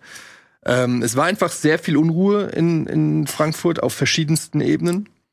Und ich glaube, dass das auf jeden Fall äh, ja jetzt geholfen hat, dass man jetzt, dass jeder jetzt weiß, woran er ist, dass man jetzt sich konzentrieren kann auf den Endspurt in der Saison. Ich glaube, dass es auch kein Zufall war, dass jetzt so schnell dann da Entscheidungen getroffen wurden, sowohl von Hellmann, der hat sich ja dann auch öffentlich geäußert über Glasner, was in der Schärfe und dieser Deutlichkeit auch eher untypisch ist, dann auch bei der Bild-Zeitung. Also das hat auf jeden Fall schon, da hat man schon gemerkt, irgendwas, also da wollte offensichtlich jetzt jemand ähm, gewisse äh, Querelen beenden, auf welche Art auch immer. Und spielerisch war es ja jetzt nicht so. Die Eintracht hat halt, äh, ich will es jetzt auch nicht nur Ergebnisgrenzen nennen, weil da waren auch richtig schlechte Sachen dabei, aber es waren auch ganz viele Unentschieden dabei, äh, mit unglücklichen Schiedsrichterentscheidungen, mit mal zwei Zentimeter mit Tranchancen, die vergeben wurden. Also es war nicht alles komplett grottenschlecht, die Spiele. Da wäre auch mal der ein oder andere Punkt oder Dreier auch mehr drinne gewesen, sage ich mal, so dass man nicht immer sagen kann, die wollten nicht oder das war ein Mentalitätsproblem. Aber der Unterschied zu dem Mainz-Spiel, der war schon jetzt sehr frappierend, muss ich sagen, weil das war schon wieder die Eintracht, die man so vom Ende der Hinrunde äh, kannte. Das war wirklich toller Fußball, den die gezeigt haben. Die wirkten spritzig, die wirkten fisch, so, äh, frisch, die wirkten Fisch. Wie Werder. Ja. Äh, man muss dazu sagen, Mainz aber auch, pff, also, das sind bei solchen Spielen, weiß ich immer nicht, soll ich sagen, die Eintracht war so gut und hat Mainz nicht entfalten lassen oder war Frankfurt nur so gut, weil Mainz halt wirklich gar nichts gemacht hat. Also die, da ging gar nichts. Die sind aus ihrer eigenen Hälfte nicht rausgekommen. Sobald die mal den Ball hatten, war Ballverlust. Frankfurt jeden zweiten Ball gewonnen, jeden Zweikampf gewonnen, hatten einen Angriff nach dem anderen. Ähm, haben da auch schon wieder Chancen vergeben am Anfang. Also, wo du, wo du gedacht hast, das war so ein Spiel bei anderen Vereinen, die hätten einen Konter genutzt und ein Tor gemacht. Die Eintracht hätte wieder gesagt, ja, wieder keine Torchancen genutzt, hinten wieder direkt einen Gegentreffer gekriegt. Nur Mainz war so schlecht, dass sie gar keine Torchance im Prinzip bis, glaube ich, eine am, am Ende äh, von Unisivo hatten. Und die Frage ist jetzt natürlich, wo steht die Eintracht? Ist, ist das jetzt so eine, das wird man dann jetzt gegen Schalke sehen? Das ist für mich unmöglich, das einzuschätzen, weil hm. mein Gefühl sagt mir, die Eintracht hat jetzt diese Niger, Nieder, diese Serie von zehn oder elf nicht gewonnenen Spielen, hat sie jetzt beendet, können sie jetzt einen Haken dran machen. Diese Geschichte kann jetzt kein Journalist mehr bemühen. Ihr habt den Pokal noch gewonnen. Naja, und jetzt glaube ich schon, dass man auch gucken muss, ähm, dass man natürlich in Form bleibt, aber da jetzt schon, auch wenn das keiner so zugeben wird, jeder wird sagen, wir wollen über die Liga noch uns qualifizieren. Das stimmt ja auch theoretisch, sind das noch wichtige Spiele und auch machbare Spiele. Aber also, die werden natürlich gucken, dass alle Spieler, alle Topspieler in Topform und fit sind fürs, fürs Pokalfinale. Meine Hoffnung beruht so ein bisschen darauf, dass ich davon ausgehe, dass so zwei Drittel im, im Olympiastadion Eintracht-Fans sein werden. Also es wird sich vermutlich eher wie ein Heimspiel. Gehe ich jetzt mal von aus, ohne jetzt hier berühmte Klischees zu bemühen, aber ich gehe einfach mal davon aus, dass da mehr Eintracht-Fans als Leipzig-Fans sein werden. Und dass das so das letzte gemeinsame Ziel ist, dass man, das, da, da hast du jetzt als Trainer in der Kabine auch so die Möglichkeit zu sagen, so Leute, du gehst dahin, du gehst dahin, du gehst dahin, das interessiert jetzt alles nicht, ich gehe woanders hin, lasst uns jetzt nochmal zusammenrücken und diese für uns alle uns hier nochmal unsterblich machen. Das kann nochmal so einen Schub geben. Ja, und ansonsten ist das alles sehr, sehr traurig, was da passiert nach so einer Hinrunde, dass das alles ist, dass dann von drei Monaten Glasner ein Angebot kriegt zur Vertragsverlängerung und noch kokettiert und sagt, ich weiß es nicht und jetzt nächste Saison nicht mehr Trainer ist. Also ich muss mich auch nach dieser Nagelsmann-Nummer und so, ich muss mich auch immer noch dran gewöhnen, was das für ein komisches Geschäft ist, dieses Fußballgeschäft. Meine Emotionen kommen da teilweise gar nicht mehr hinterher. Ja, vor, vor allen Dingen, was, was diese Diskrepanz eben angeht, Performance in der Liga. Ich glaube, ihr seid ja auch letztes Jahr seid ihr 14. geworden oder? Elfter. Elf, oh gut, na gut. Bisschen besser, aber trotzdem habt ihr ja die Liga da auch komplett abgeschenkt gewissermaßen dann alles auf diesen Sieg gegen die Rangers gesetzt. Das hat geklappt. Und dieses Jahr fühlt sich äh, im Elfmeterschießen, ne? Im Elfmeterschießen, ja, Boré. Ja, und Lenz hat auch getroffen. Ja. Ne? ja. Ähm, trotzdem fühlt sich das eben so komisch an, weil ich als als Außenstehender, der schon Sympathien für die Eintracht hat, der, der fragt sich halt natürlich, wie wie wie blickt man denn auf einen Trainer, der eigentlich, wenn man jetzt, das sind halt natürlich sind das Boni, ein Europa League-Sieg, aber ein DFB-Pokalsieg. Aber ich denke mir dann auch so, ey, das sind zwei Titel in zwei Jahren für Eintracht Frankfurt. Ihr wart davor irgendwie, wie viele Jahre titellos vor 2018? ja, eine ganze Weile. Ja, es sind drei Titel in fünf Jahren. Also ja. Hm? Oder, aber Nils ja. hat es ja das letzte Mal auch schon gesagt, dass dieser Europa League-Sieg hat ja auch viel, viel, viel über, also ja. Ne, der überspielt dann ja auch so viel ein bisschen von der tatsächlichen Leistung. Natürlich hat Glasner jetzt in der Liga nicht diese Werte und es gibt auch viele, die sagen, naja, er hat, den, er hat einen besseren Kader als Kovac oder Hütter. Mhm. Ne? Mhm. Also äh, die hatten keinen Kolomuani da oder kein Götze, kein Lindström. Also er hat jetzt auch schon einen guten Kader gehabt. Jetzt muss man sagen, ähm, die Kaderbreite war nicht so gut. Es gab auch jetzt dann in der Phase, wo die Eintracht schwach war, gab es auch viele Verletzungen, gerade in der Innenverteidigung. Die, also ich glaube, die Kaderplanung war nicht optimal, auch nicht für einen Verein, der Champions League spielt und auf drei Hochzeiten tanzt. Und gleichzeitig muss man aber auch sagen, hat auch Glasner Fehler gemacht, hat es auch verpasst, sage ich mal, Spieler an den Kader ranzuführen, die vielleicht, ein Alidu sei mal erwähnt, ein Alario haben wir schon. Das sind ja jetzt Spieler, die sind vielleicht nicht auf dem Niveau von einem Muani oder einem Lindström, aber das sind auch Spieler, die schon bewiesen haben, dass sie auch eine gewisse Qualität haben.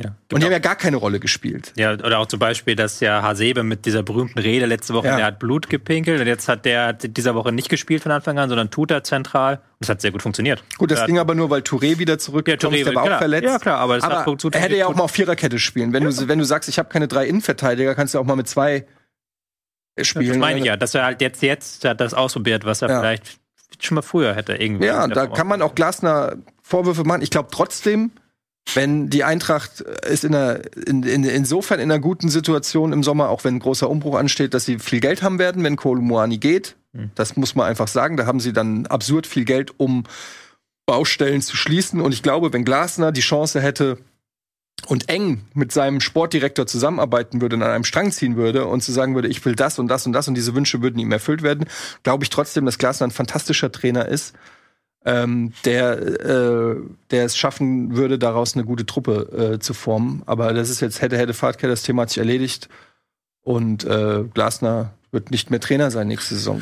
So sieht es aus. Ähm, ob die Saison am Ende dann doch noch als eine gute Saison, trotz aller Widrigkeiten bewertet wird, hängt sicherlich natürlich von den letzten beiden Spieltagen ab und vom Pokalfinale. Theoretisch ist ja auch noch ähm, Platz 6 möglich und der Pokalgewinn. Und dann kann mir keiner erzählen, dass das äh, Dann überleg dir mal, überragend ist. ganz kurz, dann überleg dir mal, der Glasner gewinnt zwei Titel in zwei Jahren. Das meinte ich auch wohl, ja. Aber er ist ja auch in Wolfsburg nicht an Erfolgslosigkeit gescheitert. Also vielleicht gibt es da auch intern einfach ein paar er. Querelen, ähm, die ihn dort weitertreiben. Ja, du kannst es Tobi. so erzählen, du kannst auch erzählen, dass er zwei, zweimal hintereinander, zwei Jahre hintereinander eben in der Liga nicht das gerissen hat, was man. Vielleicht kann man die Trainer auch kurz- äh, quasi, äh, warum, warum gibt es nicht Spezialisten, Wollte dass man sagt, ein Pokal- Pokaltrainer und ein Ligatrainer? Ich wollte dich nur kurz verbessern. Ja. In einer Hinsicht, in Eintracht reicht für die Conference League auch sogar Platz 7.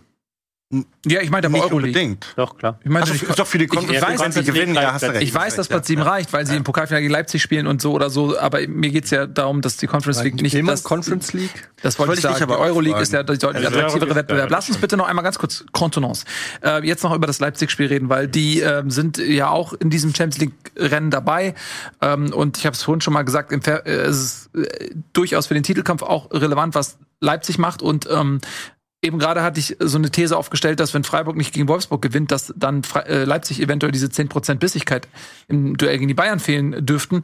Und diese These kann ich jetzt auch auf das Spiel gegen Bremen machen, weil wenn nämlich ähm, Sch- Szoboszlai nicht in der 97. Minute nach fantastischer Vorarbeit von Kunku das 2 zu 1 gegen Bremen schießt, dann ist Leipzig zum Siegen verda- verdammt gegen die Bayern oder beziehungsweise zumindest dürfen sie mal nicht verlieren.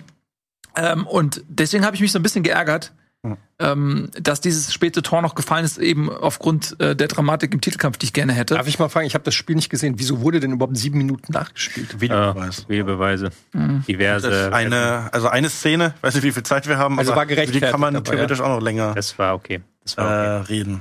Das Ja. war die eine Szene noch. Das war ja sowieso, das Schiedsrichterleistung war ganz mies an dem Abend. Das sage ich ja wirklich selten. Also sucht gerne ra Ausschnitte raus, wo ich das sage, aber das war wirklich keine gute Leistung.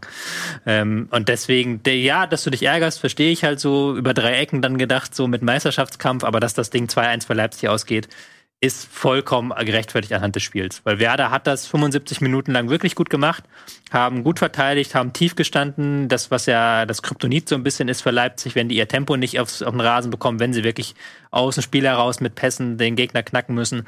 Das haben sie gut gemacht. Aber da war ja auch schon dieses 1 zu 0, was zwischendurch für Leipzig gefallen ist, was nie im Leben weggenommen werden darf vom Videoassistenten, muss man ganz klar so sagen. Es war wieder ein Eingriff, der nicht passieren darf. Der Schiedsrichter hat die Szene wahrgenommen und es war, und er hat da völlig zu Recht entschieden, dass das kein Foul war. Und dann ist, wäre das Spiel eigentlich schon beendet gewesen. Aber dann dadurch eben, dass er eingegriffen hat, schießt dann Werder das 1 zu 0. Und das war dann so die Initialzündung für die letzte Viertelstunde, wo du wirklich gemerkt hast, dass Leipzig einfach die deutlich bessere Mannschaft ist. Also wer, das hat auch Werner, Ole Werner nach dem Spiel gesagt, Guck dir mal an, wer bei Leipzig eingewechselt wurde. Kampel, Halstenberg, Paulsen, Guardiol. Ähm, wer bei uns eingewechselt wurde, Dingshi, Brumm, Schmidt, Maximilian Philipp, der wirklich auf keinen grünen Zweig kommt. Und dann war es nur noch eine Frage der Zeit irgendwann, bis diese Tore fallen für Leipzig.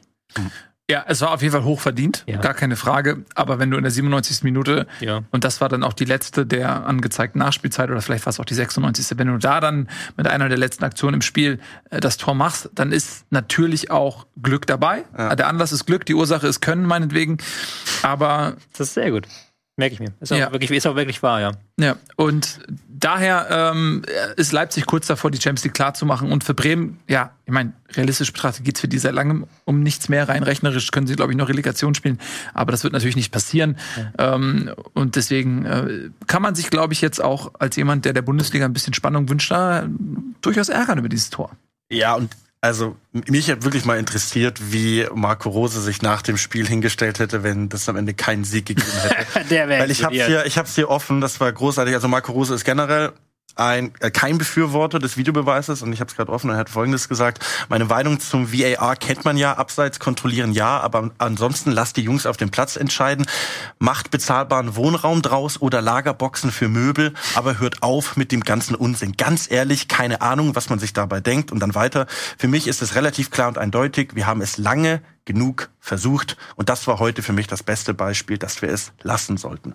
Also auch klares Statement gegen den Videobeweis. Aber solche Statements kommen halt immer, wenn man gerade persönlich betroffen ist. Aber er hat ja trotzdem noch gewonnen am Ende, weißt Ja, du? Deswegen trotzdem. meine ich ja, ich will Aber- gar nicht wissen, wie er, wie er sonst geredet Man muss hat. Marco Rose wirklich zugutehalten, dass er sich immer aufregt, auch wenn der Gegner ist. Also das ist auch, was mich stört manchmal. Dann kommen sie plötzlich alle, sind sie äh, Videoassistenzgegner, wenn das gerade passt. Hm. Aber bei, gerade bei Steffen Baumgart und bei Marco Rose muss man sagen, die nutzen wirklich jede Gelegenheit, um dagegen zu schießen, egal ob sie selbst oder der Gegner betroffen sind. Jo. Gut, und damit haben wir die Situation, so wie wir sie geschildert haben. Am nächsten Spieltag erwartet uns jede Menge Spannung. Leider, ich finde es ja immer super, nicht alles Samstag 15.30 Das finde ich ja immer ähm, ganz toll, aber vielleicht kommen sie TV. irgendwann nochmal zurück. Ja, I know, TV, the money, the money. Äh, the money steals us the joy. Eine Frage noch ganz kurz, Ja. weil du vorher das angesprochen hast mit Leipzig. Für den HSV ist genau dieselbe Situation, denn Bielefeld spielt am Samstagmittag, glaube ich. Und wenn die nicht gewinnen, ist Kräuter Fürth am Abend schon durch. Heißt, du bist für den Gegner von Bielefeld am Samstag, richtig? Nee, mir ist das völlig schnuppe. Ähm, wenn der HSV seine Spiele nicht aus eigenem Können heraus gewinnt, dann ähm, haben sie es auch nicht verdient. Der HSV ist in der Situation, dass er darauf hoffen muss, dass Heidenheim patzt oder dass Darmstadt zweimal patzt und dass sie ihre eigenen Spiele gewinnen müssen, okay. Aber wenn sie jetzt diese eigenen Spiele nicht gewinnen, dann müssen wir jetzt auch über nichts mehr reden. Ähm, ähnlich wie bei Dortmund, wo man denkt, okay, du musst jetzt hoffen, dass die Bayern patzen und äh, wenn du es selber nicht machst, Das ist mir zu viel 3D-Schach. Bin ich dann immer draußen als Nicht-Fan.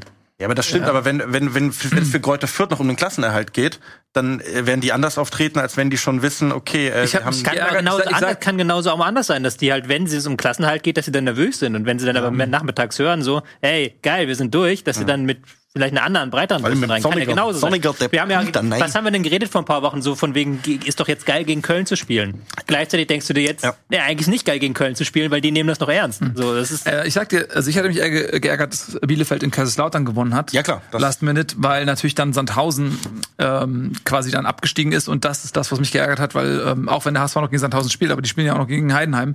Ja, und Heidenheim spielt auch noch gegen Regensburg. So und das ja ist so und deswegen ich hätte hätte es besser gefunden, die beiden hätten noch eine Chance gehabt. Äh, egal, aber ihr seht, brrr. Ede hat doch vor ein paar Wochen gesagt, der HSV wird Zweitligameister. Ja, der Eder hat auch gesagt, Selke trifft nicht fünfmal. Also da muss man jetzt wirklich nicht nochmal drauf Selke sein. hat getroffen? Okay. Ähm, wie sehr euch diese, das Ende dieser Sendung trifft, das könnt ihr uns gerne in den Kommentaren äh, schreiben. Oh, schade, schon vorbei. Ich armer, armer Mann oder Frau. Aber ihr seid getröstet, dann nächste Woche Montag geht es hier an selber Stelle weiter. Dann wissen wir wieder ein bisschen mehr hab ich so als Bock drauf. heute. Ich habe auch richtig Bock drauf. Freut euch auf einen tollen Spieltag. Ähm, Kein Bock und äh, lieben Dank an der Stelle natürlich auch an alle äh, Mitglieder und Mitgliederinnen des Supporters Clubs. Vielen lieben Dank für euren Support. Ihr macht diese Sendung möglich. Das war's von uns. Herzlichen Dank, äh, Noah, dass du mal wieder da warst und uns bereichert hast mit deiner Anwesenheit. Äh, Das war's von uns. Wir machen's uns gemütlich. Tschüss, auf Wiedersehen.